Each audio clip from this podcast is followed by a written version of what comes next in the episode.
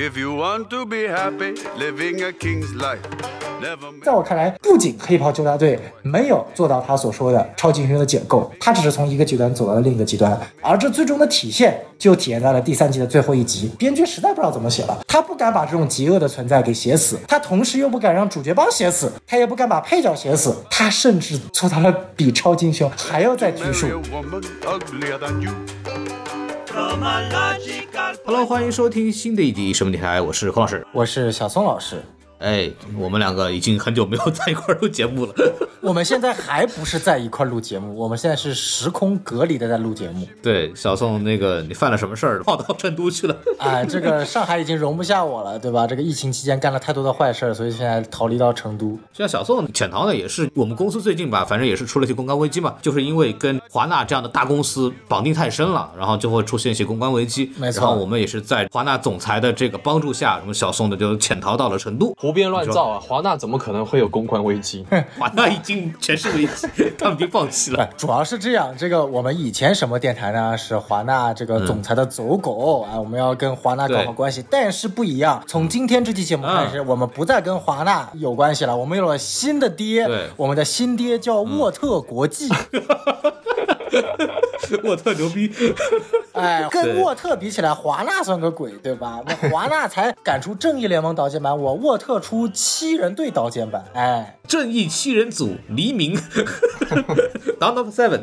哎，没错没错没错。所以我们改换门庭之后呢，就是这个竞争对手啊，就失败之后呢，也是非常的失意，所以我们又请到了我们的这个老朋友啊，就我们的主人对吧？顾妍希讲了，我是毕业的狗嘛，对吧？就是我的主人这个毕业老师来到我们的这个节目《黑袍纠察队》啊，主人好，主人好。呃，大家好，大家好，不要听他们乱说啊！我是 B A 啊、什么电台的老朋友，老伙计。对对，那么这次我们就是沃特公司出品的。雷神四。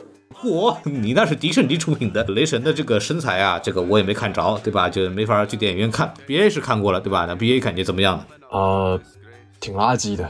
作为竞争对手呢，他应该没有什么好话，我们也可以尊重他的这个想法。没错对呃，然后让我们来说回来这个今天我们讲的话题啊，黑袍纠察队，嗯呃，The Boys。传说当中，在数年前啊，我和这个小宋呢曾经简单的聊过一个小时啊，就是啊聊得挺开心，因为这个剧实在是太好玩了，对吧？就有很多的东西可以聊。那么我们这个第二季的它这个表现呢，也稍微有点沉寂，然后我们当时也没有去做。那么第三季呢，它的口碑呢也有一点回升，对吧？这个总评大概有八点七分，然后目前为止呢，整个的分级评分呢表现非常好啊，最低都有这个八点三分，然后最高甚至在这个 Hero Gazer 那集甚至到了九点七分的这个成绩，所以我们觉得这个可以去好好聊一聊。要不是这样吧，就是我们就开始聊聊我们这个信息介绍，对吧？主演我们其实在第一集的时候就聊过了，大家可以去翻我们若干年前做的第一季的节目啊，其实都聊得比较清楚。然后这个小宋老师有没有什么新面孔可以给大家介绍一下？呃，新面孔，我们今天就来讲我们的主演啊，就第三季。第三季呢，其实说白了有很多比较惊艳的客串角色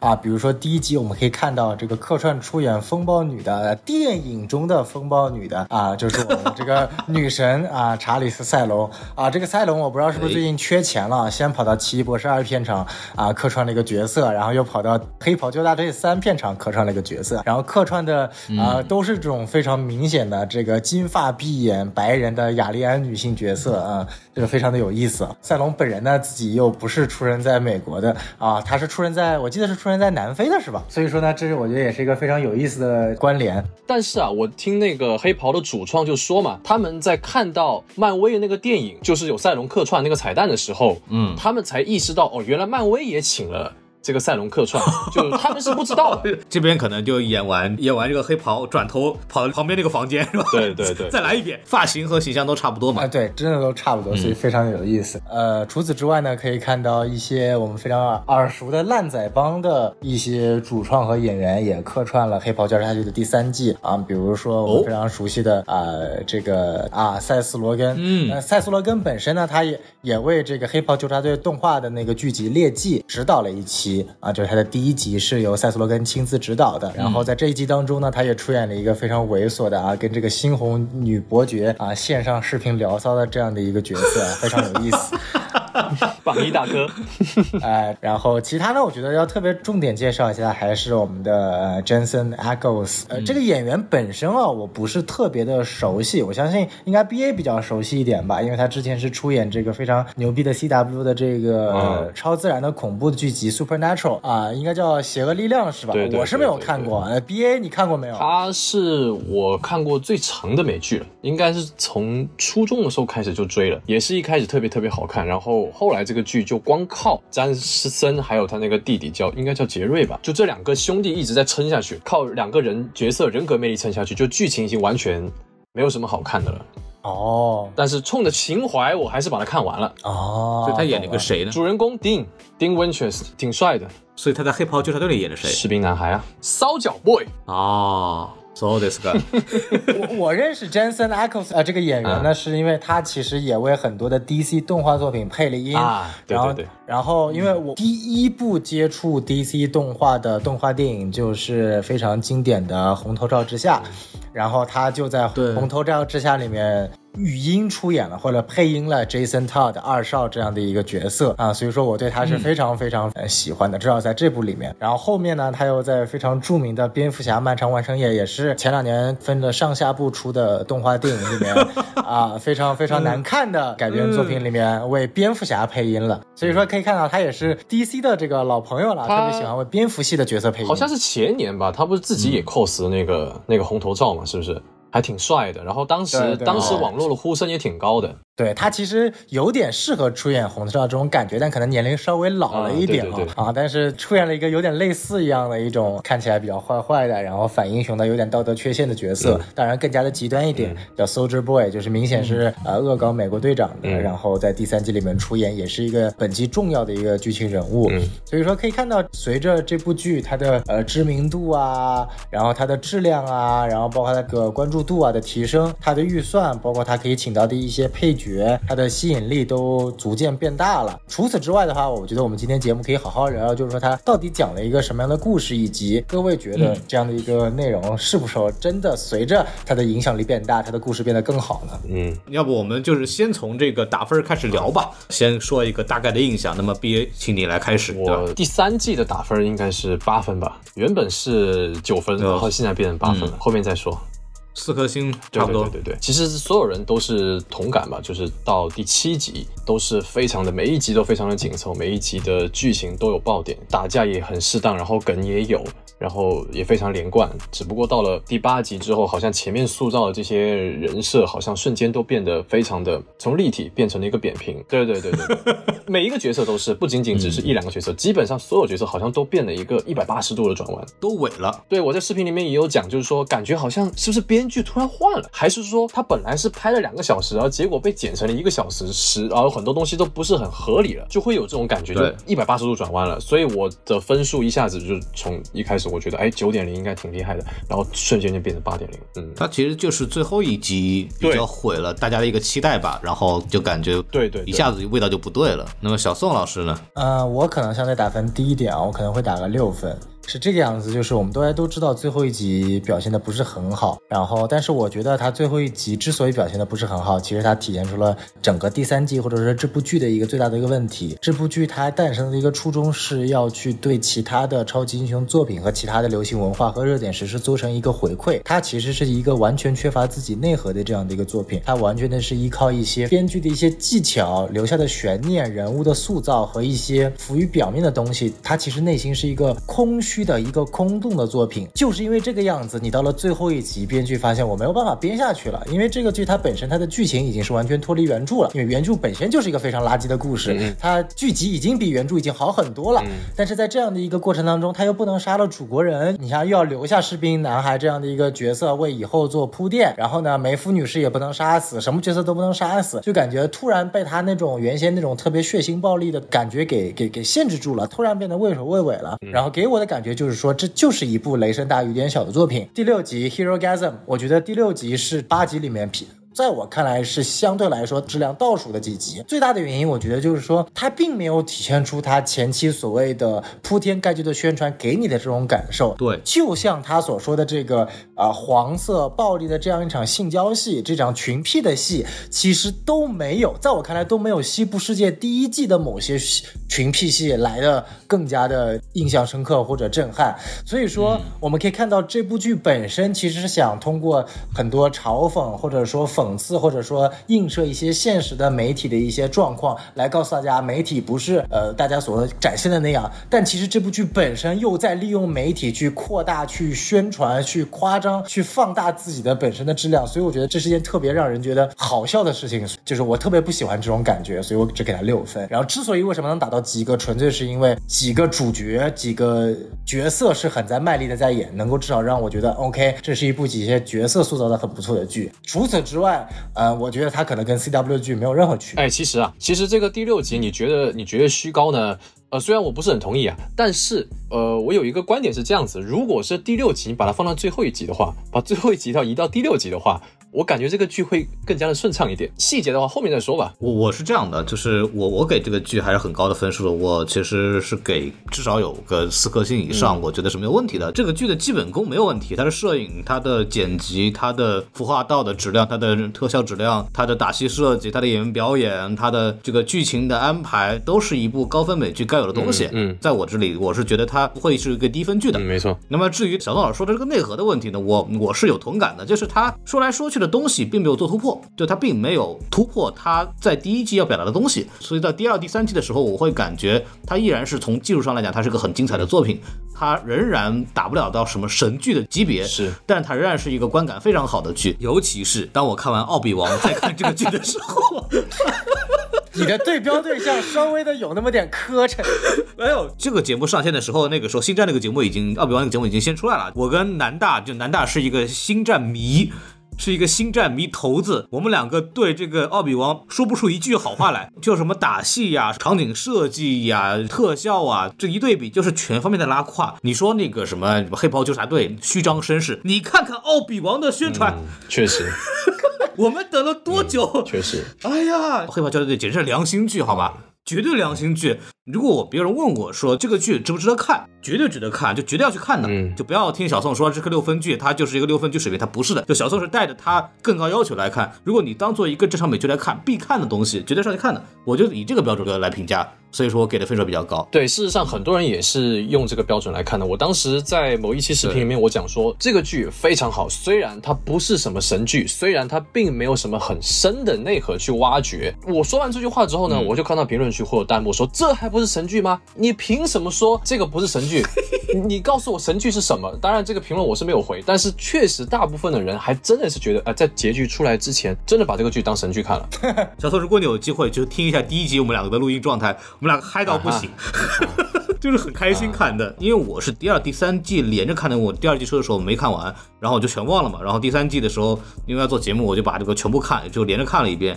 然后你会觉得它跟第一季没有非常大的区别，在各种什么表达上什么东西，所以你就觉得就没有他要到的那个我们第一季看那个兴奋劲儿，那个高度也就不够了。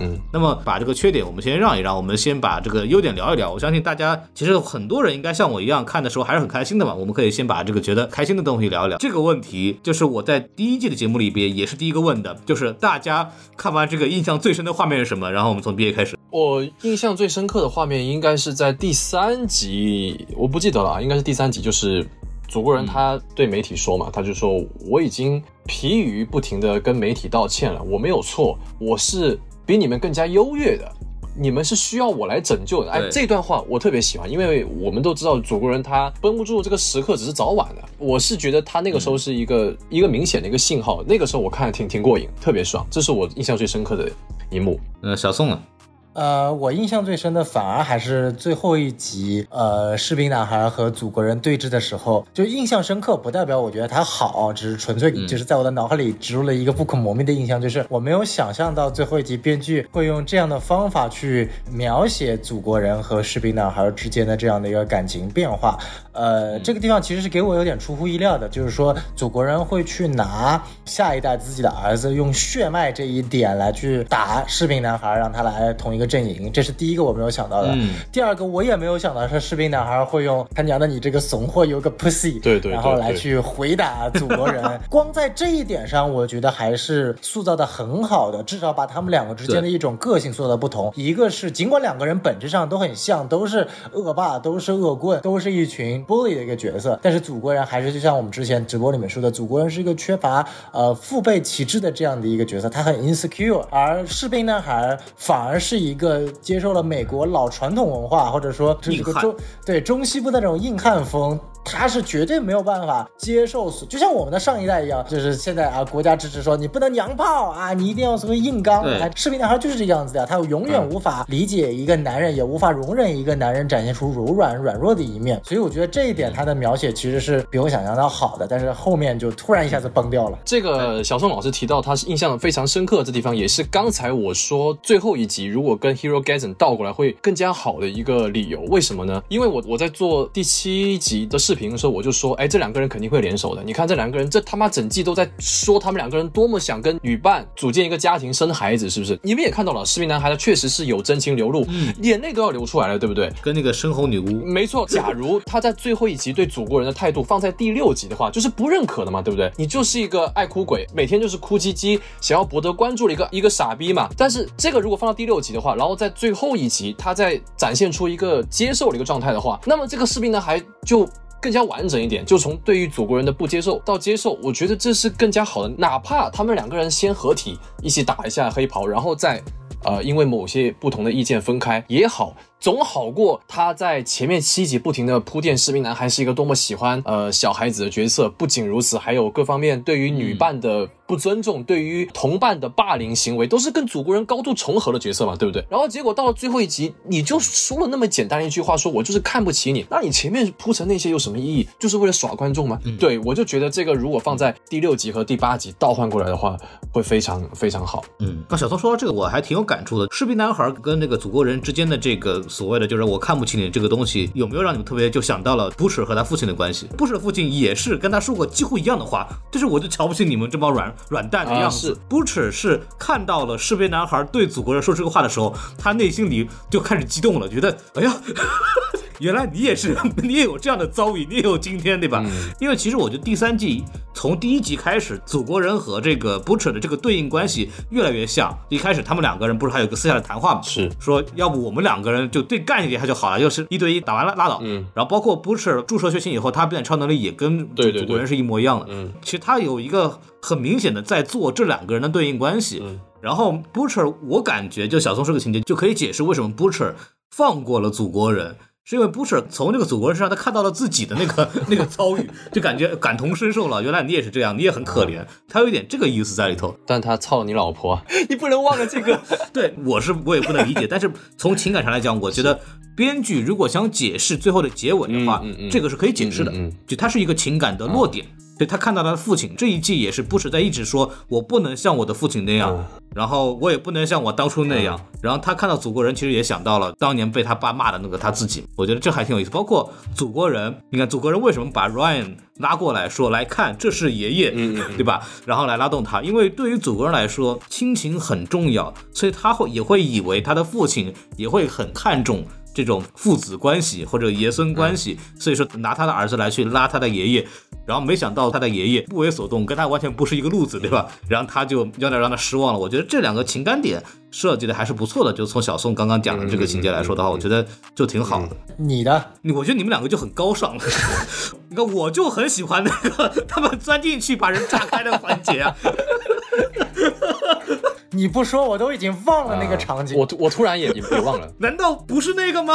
啊，是 你是现在又让我想起来这种噩梦般的场景。因为我还看了他们那个问那个编剧嘛，就总编剧说就是怎么想的，嗯，就是说我们一直在想那个就是人钻到身体里把人炸开这个环节，对对但是炸菊花这个事情我们之前已经干过了，就那个透明人是对吧？对，我们已经干过了。然后我们这次想想炸点不一样的，这个从不同地方进去，那么人一共能有几个洞呢？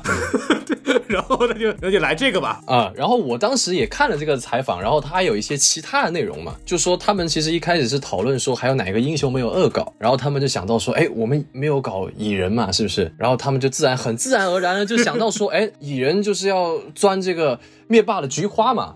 然后就哎就接到刚才孔老师说的，那菊花我们以前第一季就做了是吧？一开始我们就做，我们得换一个洞嘛，所以就换到前面去了。哎，我觉得这个 真的是逻辑就是闭环了，挺挺那个。这个后来不是回应了吗？就蚁人说，在那个 迪士尼那个游船上面，蚁人说，就首先这个太恶心了，第二，然后还没说完，那个黄蜂女那个演员就是你，别别说了，这个以后再聊，以后再聊。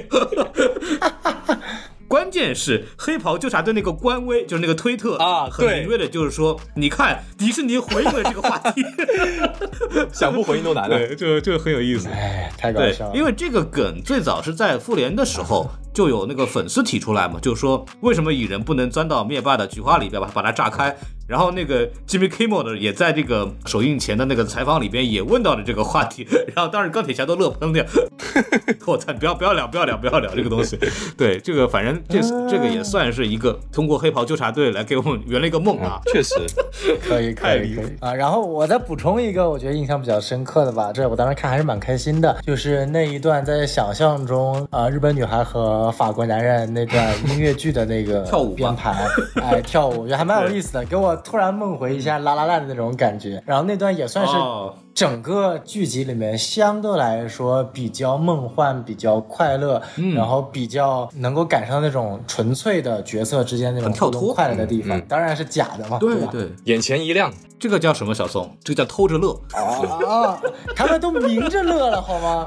啊，没有啊，这个这个是私下里的一种内心幻想，这就是偷着乐。可以，可以，可以。你看，哎 对吧刚乐完就被绑架了，对不对？刚乐完就绑架了，所以说不能偷着乐。对呀、安排挺好。对你这个不能公开乐，这个公开乐不符合这个剧的气质，一定要偷着乐。哎，可以，可以，可以。这个剧你看，我们从第一季有做头，第二季拿那个爆头把人炸光，然后第三季就是钻到这个生殖器里边把人炸开，反正他一季又一季。一点点的，就是拉高这个血腥程度。我觉得他第一季的时候，他的血腥还没这么的频繁，感觉到第二、第三季以后，那这真的就是，我就看习惯了。就是我一开始看的时候，还会有那个，就是他是不是要来了？嗯，然后现在看第二、第三季的时候，我已经完全没有没有任何的那个什么炸啊，又炸了啊，好炸了炸了。这个炸那个血腥，其实当时刚才我们聊那个访谈，他还有提到，就是他们在第三季拍那个打喷嚏那个镜头的时候嘛，他们不是做了那个实景嘛，就做那个道具嘛。啊、啊不明说了。然后其实他们他们也提到，他们第二季也做了那个道具，就是那个鲸鱼嘛，就最血腥的那一幕。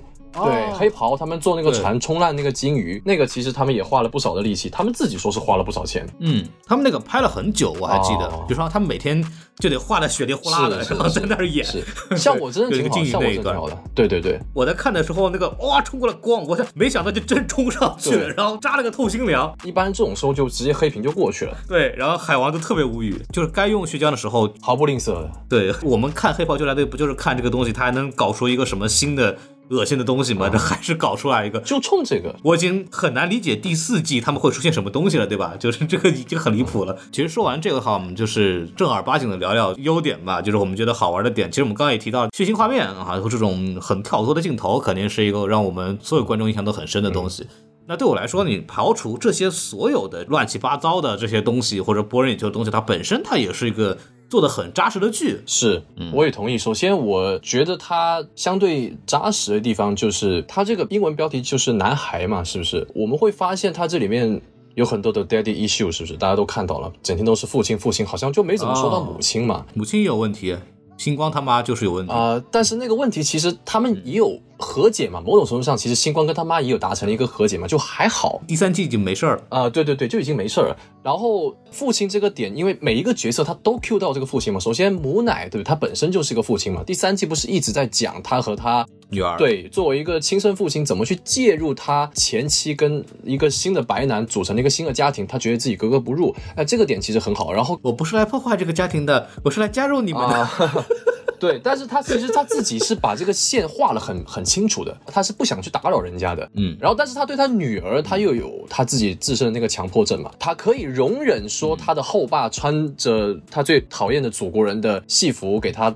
办了一个超级英雄的这个生日派对，但是他无法容忍他把他孩子带到祖国人。呃，就是在吹牛逼的现场，因为那很危险，不知道会发生什么事情。因为已经升级，所以他挥拳了嘛，对不对？哎，这个其实还行，只不过最后处理的稍微有那么一点仓仓促吧，就可能他最后只是告诉他女儿，哦，我我们家是被这个士兵男孩被超级英雄给给灭过口的。所以要你正确的去理解这个超级英雄，呃，虽然但是吧，但是这个母奶的角色还是不错。然后就是 Butcher 嘛，是不是 Butcher？大家都看到他那个过去那一幕，在这个心灵风暴的这个效果下面，呃，他过去这个这个戏其实拍的真的不错的，一般的路人都能看得出，剪辑各方面都其实都已经非常优秀。当然，这剪辑这个两位可能比较懂，待会你们补充吧。然后我们也看到他展现了很多不是那么幸福的原生家庭的都会遇到了这个家暴的父亲嘛，不仅。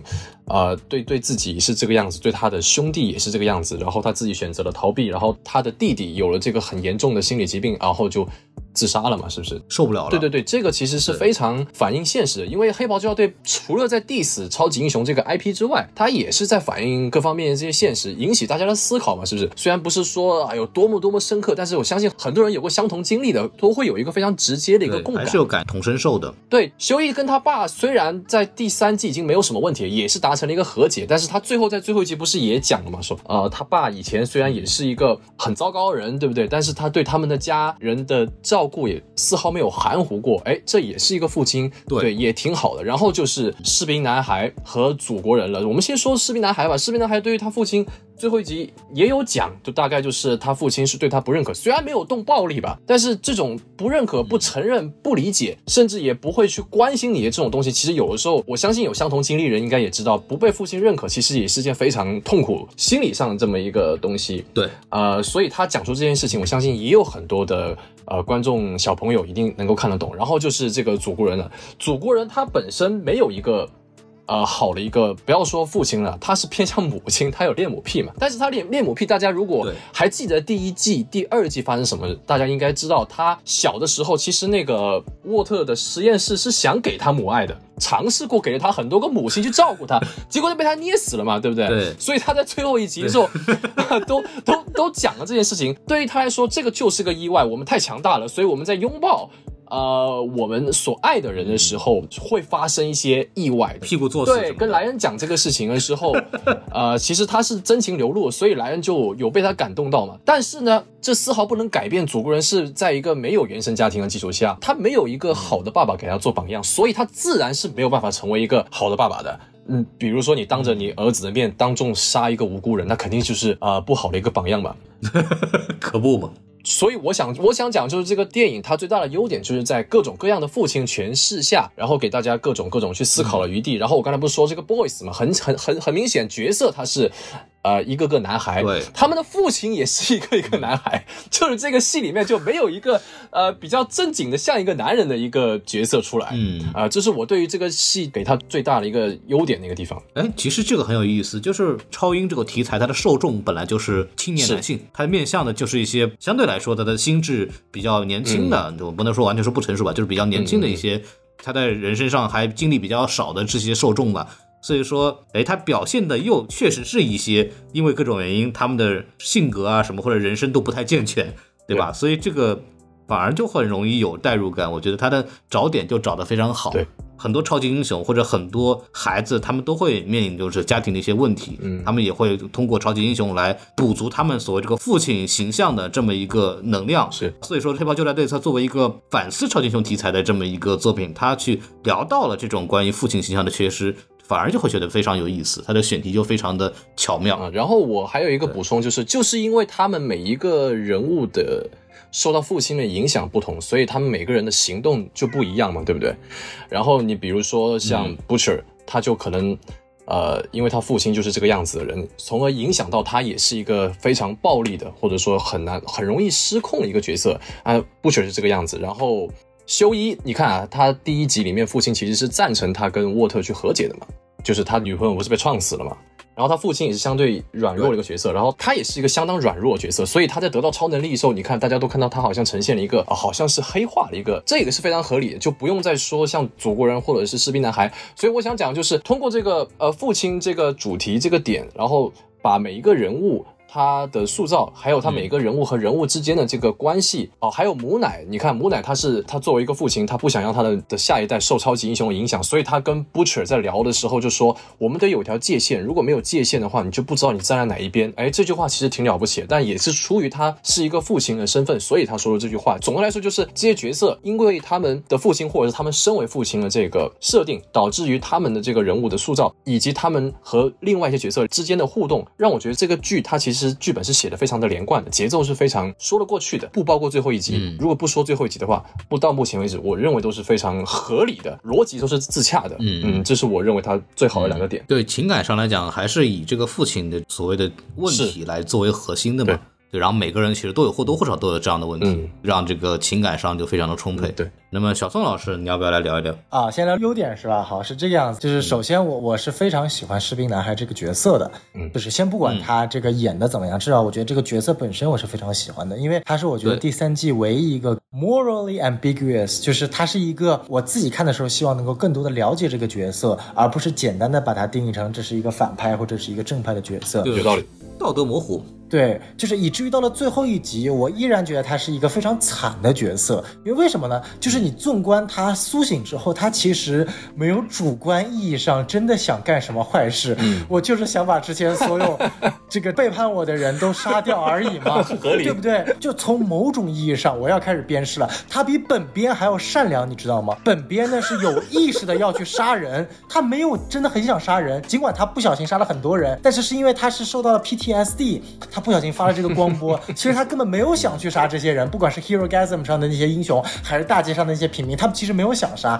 他真正想杀的就是那几个呃要要背叛他的人，然后呢，你看看啊，被被主角团的 Boys 背叛，然后呢，发现自己的儿子是个什么怂逼，然后发现整个沃特集团背叛了他，只因为要要培养他的儿子，然后最后最后跟男主联手了，结果发现就是因为不知道哪来的一个龟孙子，Butcher 又背叛了他，然后一起跟祖国人搞他。当时是 Butcher 找了他说要让他干祖国人，然后到了最后他信守了诺言，帮 Butcher 干祖国人，然后结。果最后 Butcher 跟祖国人一起干他，你说他冤不冤？被刺了，然后又把他最后送回了实验室，这我觉得真的他太冤了，好吗？就是我全程从他出现开始就一直是觉得他是我这季要 root 的人，这是我要去支持的人，就是他太惨了，太惨了，所以我就觉得。对吧？就是你仔细去想，他真的好惨。就是他他他做错了什么？他其实更加的像是我想看的那种，不是那种纯坏的英雄，他就是那种被权力、被能力、被名气所放大的那些明星，对吧？他想去做的无非就是说，哎呀，我想去呃秀一秀啊，然后多跟几个美女在一起啊，然后对真正的一些呃政治啊、人民啊、正能量的东西不感兴趣。但你说我有多坏？他他也没有像祖国人那样是真的，他有。心里有缺陷，或者说对杀人是有一种莫名其妙的一种执念的，他就是一个非常非常正常的坏人。而这种正常的坏人身上，你都能看到他对于不一样的角色之间会有一些不一样的选择。就比如说，他当时没有选择去救布彻，布彻他不是被那个心灵给脑控了嘛？然后他选择就是，哎呀，我要自己去那个杀人了，然后就他已经完蛋了，对吧？然后后来修一又去，呃，相当于说修一背叛了士兵男孩，然后把那个心魔那。救了出来，然后去救不是。理论上那个时候，我我真的有点担心士兵男孩可能就一一发干死修一了。就是在这种情况下，你居然背叛我，然后他最后也没干死，对吧？就给了给了他一拳，然后就结束了。我就想，我靠，大好人啊！修一可能吃了药，如果没吃药，可能就死掉了。我觉得，毕竟吃了药，目前体验出来他只有瞬移能力嘛，没有说增强了这个超级抵抗力。我就当是士兵男孩特意放低了能量，然后打到修一只出鼻血而没有打爆。士兵男孩是个大好人，对不对？啊，所以这么看就是个非常有意思的一个结果，所以这个是我我觉得第一点啊，尽管有刚刚戏谑的元素，但是我觉得士兵男孩是一个呃，甚至我觉得在后半段除了祖国人之外，士兵男孩是唯一一个让我觉得我愿意去更多的情感投入的角色，反而主角团就是又回到了老套路，而且是我最不喜欢的老套路。好吧，这个先等到缺点再说，我先把我刚刚提到的优点。说一下，我就说这个人物塑造，剩下的交给孔老师。咋说呢？我这么一讲啊，我是觉得士兵男孩真的是有点可怜。你看他跟美国队长不一样，你看美国队长来了以后，还有很多时间可以去慢慢接受这个世界，对吧？他他他的朋友跟他讲，哎，你应该看什么呀？你应该看这个呀，对吧？然后他再拿个笔记本记下来说，啊，我去学习一下，我了解一下这个世界。嗯，他都没有这个机会，他刚刚放出来没多久就被抓回去了。万一以后那个什么再被拉出来，几十年之后他又出来，哎呀，又变成什么样子了？我又看不懂了。我觉得这个就太惨了。对，我不知道你们记不记得以前 S N L 拍过一个搞笑短片，就是恶搞美国队长的，就说美国队长从二战来来到未来，然后醒了过来，然后这个实验室的人发现他妈美国队长根本就不是一个完美的战士，他是一个性别主义者，他是一个种族主义者。啊，然后然后就特别搞笑，就 S N L 专门拍那些地狱笑话段子嘛，然后我就有一点感觉，士兵男孩其实就是真实世界中的美国队长，他不一定有多坏，但是他一定是时代的产物。其实我们想想看，对，二战时期的那个时代产物就是市民男孩这个样子的。你说他有多坏吗？也没有多坏，但他一定是一个受过战争创伤、受过 PTSD，然后又是因为自己本不应得的能力和名声，导致自己无限庞大，反而对身边的一切都不照顾。他也是一个种族主义者啊，也是一个所谓的这个性别主义者，我觉得就很真实。嗯，因为那个时候没有所谓的就是什么，因为二战时期也好呀，就是那个时候都还没有民权运动呢。因为民权运动可能是要到六七十年代那个时候，就黑人民权运动，对，包括女性的这个权益的产生，也是在这之后的事情的，也是在二战结束之后才有的这个女性解放。为什么？这个跟二战有关系，因为二战的时候男生都派去打仗了，然后女生在美国，她为了支持男性我们的士兵，所以在这个美国女性开始去工厂从事生产，生产弹药什么，然后女性慢慢的在社会里边，因为他们的工作获得了地位，然后才有后面的女性意识觉醒。它也是二战之后才有的事情，所以当时的这个白人男性，就是在二战期间或者之前，他都是大男子主义的，他都是种族主义者的，因为那个时候就是他那个价值观就是主流价值观，所以他完全很可能是士兵男孩那个样子，而不是美国队长那个样子。美国队长那个样子，完全真的就是属于很特例的那种特例。理想化，对对，没错。你说这个点就特别好。那我们小宋说完的话，我说说我的这个东西。我说了总体一点，就是我为什么喜欢这个第三季的很多东西呢？还是回到那个问题嘛，就是我认为它从它是一个总体来说制作水准是非常高的一个剧。我们就先从那个一点点说，比方说从摄影和这个剪辑上来讲，我觉得都有很多亮点。呃，举个例子，就是大家都知道，我一直是一个很喜欢喷动作戏的人，对吧？就老王，就等我那个节目里 你们听就知道了。对，呃，然后黑袍纠察队就是一个典型的在电视剧的范畴范围里边，把动作戏拍得非常好的这么一个剧。然后它首先就是它不偷懒。就因为美式动作片的一个特点是什么呢？就是它有频繁的剪辑，因为它的这个演员的打斗功底并不强，它不像香港那种就是武行出身的啊，拳拳到肉，就是我一个中远景，我把你全框进去，你就这么打，我就能看出那种美感来。理理论上除了香港之外，全世界其他所有地方都是这个。对，拍不出来。然后所以美国人发明了，就是我们通通过快剪辑，我们通过中远景和近景切换。来去增强这个动作戏的冲击感嘛，这是美国人好莱坞之后学到的，就延伸出来的东西。那么其实黑豹纠察队其实就很好的把这个特点给体现出来了，他就贡献了一个电影级别的这样打斗，他不偷懒。就为什么？比方说第六集大决战的时候，其实有一个镜头我印象非常深，士兵男孩和屠夫两个人就是一起挥拳打到那个祖国人身上嘛，然后祖国人一闪，然后他们就打到他身后的那个玻璃，这这么一个镜头，这么个镜头。就那一个从挥拳到祖国人躲闪，然后打碎镜子，他用了三个镜头，然后那个镜头不超过一秒钟，就是他一秒钟就切了那三次。然后为了表现出那种冲击力，因为第一个镜头是这个迎向他们两个的拳头，第二个镜头是侧拍看祖国人的反应，然后第三个就是他们两个镜头打到那个镜子上，正面拍那个受力点，表现镜子的破坏来体现出力量感。这个我们去看什么什么猎鹰冬兵，什么奥比王，就完全不会用的用到这样的一个东西，就这就能看出来他们在动作戏上有没有下功夫来编排。那么黑豹救援队。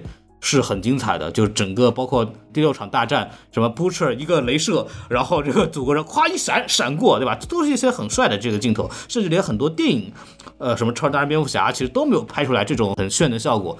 对，就这个是我觉得啊，必须得给这个电视剧一个非常好的。BBS 动作戏不好，那个戏也好的，但是我觉得，比方那个镭射对射这种镜头，就之前也没怎么太拍过，我觉得是好玩的。你看，它也有一些可以写的东西，比如那个对波嘛，那个对波就很像那个幻视，就那个《旺达与幻视》里头那个白幻视和那个原本的幻视那个对波，就很像那个。但是它这个一个镭射，它闪过去，这个这个在以前的这个超英的这个电影或者动电视剧里边就比较少出现这样的这个处理，所以它是有创新的。所以总体来说，他这个动作戏都拍得非常不错。对，然后那么从摄影上，我觉得他有很多这种。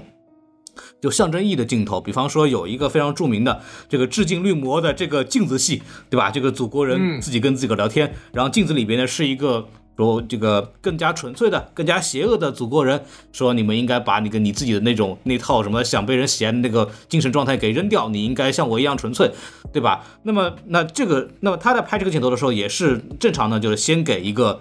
祖国人脸再给一个镜子的脸，对吧？这个在这个剧里边也有拍，但是它其实最精华的地方是一个远景的这个侧过来拍的这么一个镜头。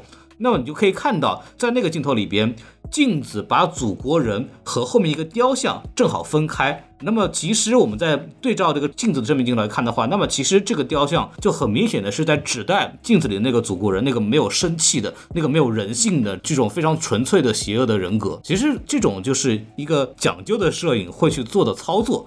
包括我们再说回来剪辑，有一个点就是它会有很多额外信息给你提供嘛。在第三季的第一集里边，其实那个。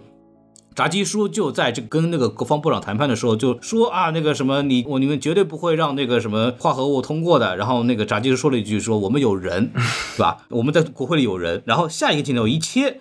就是在那个超人管理办公室里边，就那个议员、那个女议长那个身份就贴出来了。其实那个时候敏锐的人，我们已经知道那个人就有问题。嗯，然后他就跟炸鸡叔应该是在一起的。嗯，所以这都是通过一些镜头语言或者剪辑的方式来去给大家一些额外信息。这是一个好的摄影、好的剪辑、一个好的剧能够给我们提供的一些呃剧情之外的一些享受。这个我觉得都是啊非常不错的。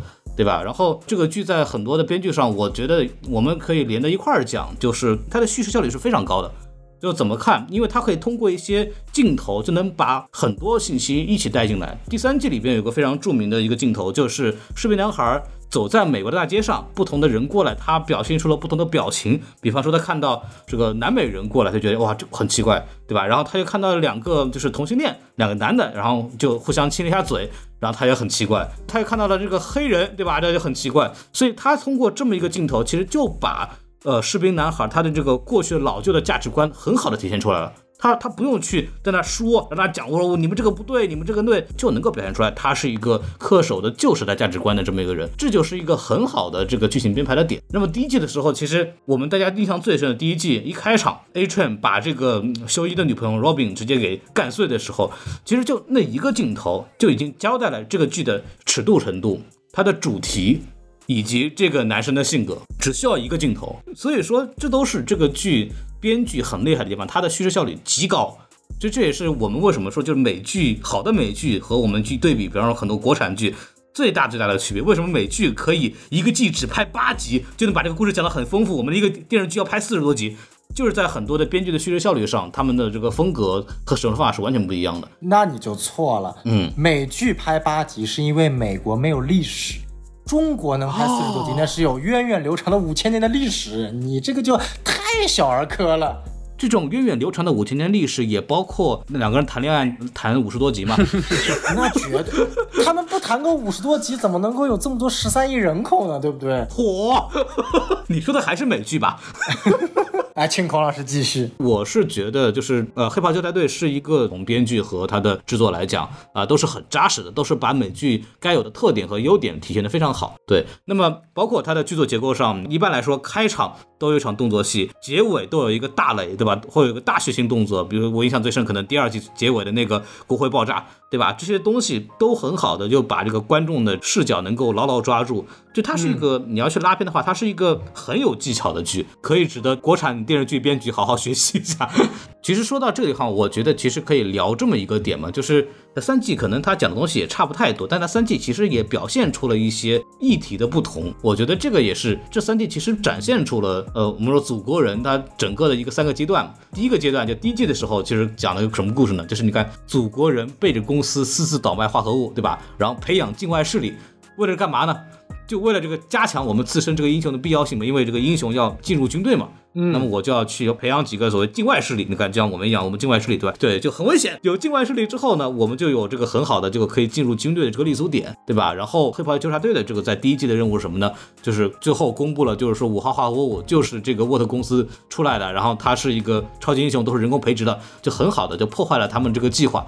那么对于沃特公司来说，在那个阶段里边，你就也可以就是超级英雄还是一个就是被公司非常严格的控制的这么一个傀儡或者这么一个商品吧。那么到了第二季，它其实五号化合物这个已经不是什么秘密了。那么我们心生一计，对吧？那么这次我们干嘛呢？就外敌这个东西已经不好使了，我们开始搞这个境内的超级反派。他利用这个 Chemical 或者他那个弟弟。那个事情，然后引发了很多，你看安全讨论，还聊了很多什么，其实就不一样了。就是他超级英雄作为一个军方实力的代表，我们慢慢渗透进整个社会了。我们在保护整个社会，免于这个超级反派在美国境内的这种肆虐。你看他们跟这个社会的结合就更多了，包括风暴女的出现，很好利用这种仇恨教育和宣传，就是让超英真正意义上的开始参与很大量的公共事务。那么对于黑袍来说，他们在第二季解决的问题就是什么？就是公布了风暴女是一个纳粹。那么五号化合物大大的坏啊！你们这个东西不行，是从告诉社会意义上来讲，就超级英雄变天飞这个东西它不成立。对，然后这个时候开始就是祖国人已经开始失控了，就是第二次大挫败，整个这个公司已经开始慢慢就控制不了它了，因为这个超级英雄除了它成为一个商品之外，它慢慢的在公共议题上它有一个非常强的这样一个掌控力了。经过第二季。那么到第三季，情势又变化了，对吧？因为第二季的结尾，政府上其实给超级英雄和沃特公司增加了很多的这种监管，那么他们很难受，那么他们得想办法，我要做突破。就祖国人就说，那祖国人干个什么事儿呢？就是开始攻击资本。你 看，我们超级英雄，我们是这个，我们是资本的受害者，我们讲一些他们逼我们讲的话，其实我们什么什么样子的，对吧？然后。其实，在整个第三季还埋藏了一个线索，就是超英最后要参政了。我们在第三季的结尾，就会看到那个议员他要成为副总统的候选人，包括他在这个某一集里边已经明确了他跟祖国人进行了这么一个合作。所以，我们可以预计到第三季结尾到第四季的时候，我们就知道超英要慢慢的从更深层次的去进入美国的这个社会的更高的权力层了。所以你看，那黑袍纠察队来说，对他们来说就没有什么办法了，就是我就要弄死你。但是后来也没有弄死，因为要拍第四季，对吧？但是逻辑上来讲，其实对于黑袍来说，他没有任何的办法了，就是我除弄死你之外，其实没有别的办法。那么到那个时候，其实这个祖国人也完成了对沃特的完全控制。我们可以看到，每一季其实讲了一个新的东西。然后，超级英雄的敌人发生了变化，黑袍纠察队相应的这个目的，他他的任务发生了变化，他们的方法发生了变化。那么，沃特跟超级英雄的关系也发生了变化。所以，他三季每一季还在讲一个新东西的，这是我觉得就是从剧情的结构来讲，它是有新东西，它是有新的阶段的。这个我觉得就很好玩。我觉得这也是哦，就是第三季比之前来说，你说他们的区别在哪里？它就区别在这里。我觉得这个是好的。嗯，对。刚刚说的比较严肃的东西，我们来说说这个好玩的东西吧。我们都说它是有这个讽刺性嘛，我们可以聊聊它这个讽刺的点在哪里。那么要毕业要不要说一说？这讽刺的东西，我视频里面能讲的，我也我也讲了。凡凡是我看到，首先是这个火车头吧，火车头算是这个一个在第三季里面对这个种族主义的这么一个，还有他自身运身为运动员这个属性的一个展现吧。首先，他本身就是一个我们现实生活中。经常能够见到的运动员嘛，因为我们知道运动员现在经常被当做是一个商品来展示，就不要说那些赌了吧，是不是？就一个运动员，你要不停的有热度啊，演员的话可能就不停的拍拍戏嘛，是不是？那运动员就是要不停的超越你自己，就如果是跑步的话，那你自然是要跑得更快，而且你还要保持这么快，是不是？那如果有一天你跑不了这么快了，你退役了。那还要你干嘛？你就会被忘记，是不是？那这种时候，那运运动员应该怎么办？那就是要打兴奋剂啊，就是要嗑药嘛，是不是？嗯。所以他这个火车头这个本身这个角色的定位，从第一集开始就已经在告诉大家了，就是我们现实中运动员也是这样子的，为了维持这个热度，呃。你的身体会越来越不行，当然他是超级英雄嘛，他不可能身体会会有那么快的老化或者衰弱，所以就给他安了一个心脏哦，突然出现问题了。然后你心脏呃，为什么现在心脏会出现问题呢？就是因为你不停打药，你要维持热度，然后导致你心脏不行。然后心脏不行了之后怎么办？你已经没有什么可以卖了，哦，那你就卖你的肤色，卖你的这个人设，是不是？这就是哎延伸下来的。我觉得火车头这个角色其实在这方面讲的特别好的，他。没办法了，他跑不动了，他怎么办？就是要拍一些什么像黑豹这样子电影，什么寻根记，是不是？还搞那个什么搞游戏嘛，很很聪明嘛，是不是？他说：“你看我虽然我现在跑不了了，但是我还是一个非常自豪的黑人，哼就而且还给自己换了一个皮肤，是不是？这其实就是非常讽刺的嘛。其实就相当于就告诉我们，实际上。”真的有很多的这些黑人的，不管是运动员也好，还是演员也也罢，他们也确实是把他们自己这个这个肤色当做是一个优点来卖的。所以这个点是讽刺的很好。至于其他那些什么呃蚁人啊、神奇女侠呀，或者是什么蝙蝠侠这些，呃，大家也也都看到了什么装扮，什么 Hero Gasm 里面的拿了一个套索来来玩这些 SM 的，就是可能就是在阴阴阳怪气。我们的马斯顿教授，大家也知道他本身就是好这一口的嘛，跟他两个老婆加双引号的，但是他们是貌似是有真爱的。当然了，我看那个电影他是这么说的啊，马斯顿教授和神奇女侠起源故事。对对对，有的时候他这个会 cue 到这些某一些英雄。他的装扮，或者说他的起源故事更深层次的历史，或者刚才两位提到的关于美国队长这个，我也是非常同意的。这些讽刺，我觉得都是非常好的。对，这就是我觉得这部剧比较突出的一个讽刺的地方。你刚刚说的那个 A Train 那个东西，其实还有一个点，就是那个寻根之旅，我们大家都可以理解啊，对吧？就是我作为一个黑人，我寻回我这个非洲大陆的根，对吧？对，啊，这也算是一个常用套路。我觉得这个主要挨骂的可能会是那个游戏，那个游戏讲的是什么呢？嗯，那个游戏是体验的三角贸易。对对对，贼离谱，黑黑奴模拟器，就是脑子有病哦！就这个就体现出来了什么？就是我们很多少数族裔或者性少数群体，嗯，或者我们其他的一些个人特质，我们拿这个东西做卖点的时候，嗯，我们并不了解这个东西背后的文化历史的厚重感，嗯，我们只是拿它。纯当做一个自己的卖点来去做，就是会犯出这种讨厌的这么一种错误。这个也算是在传媒领域里边经常会犯的问题。是，就是我们在拿这个东西做点，但是我们其实并不了解这个东西背后的这个事情，然后我们就很容易的就做一个市场营销，把它做出来了。这个就是非常可恶，蹭过头了，就像 BA 一样蹭热点蹭过头了。有有说到关于讽刺的一些好的东西啊，我觉得先沿着那个 A Train 来说吧。我觉得 A Train 那个东西为什么有意思呢？它，我觉得它不仅仅就是我我一直认为这部剧有个缺点，就是它对于讽刺的这个东西是没有太多深刻的。但是反而在 A Train 这个点，我觉得它有几个地方是做的特别有意思的，是可以给到我思考的啊。所以这边特别把它当做我们讽刺里面的优点来说啊。首先第一点。呃，对，确实就是第一点，就特别有意思的是，大家可以看到最后一集，当 A Train 重新获得心脏可以又变成超级能力的时候，他迅速换回了他那套蓝色的衣服，然后抛弃了那套五五颜六色的非洲的服装。没有，他难道不是为了给蓝鹰致敬吗？但你可以看到，就是编剧这一季赋予 A Train 的一个特点，就是他如何在于与他家人、他的哥哥进行和解，而家人本身这一个点呢，又是黑色族裔和文化当中非常重要，或者说其实可以说是非常缺失的一个点。包括我们可以看到，通过 A Train 的这样的一个故事线。嗯，尽管有很多讽刺的元素在里面，但其实也可以看到，呃，编剧或者说整个主创团队想要去讲述整个黑黑人种族的这样的一个社会，它面临的这样的一个问题。我觉得这点是蛮有意思的。然后除此之外呢，我觉得特别有意思的一点就是 A Train 他拍了一个广告，这这个广告我在直播的里面也提到了，是一个非常有渊源的广告，也是现实生活中一个对应的案例啊。我知道你要说哪个了。美国有一个名媛吧，叫 Kendall Jenner，她曾经拍过一个可口可乐还是百事可乐的广告，忘了。百事可乐。然后这个广告的讲的是什么呢？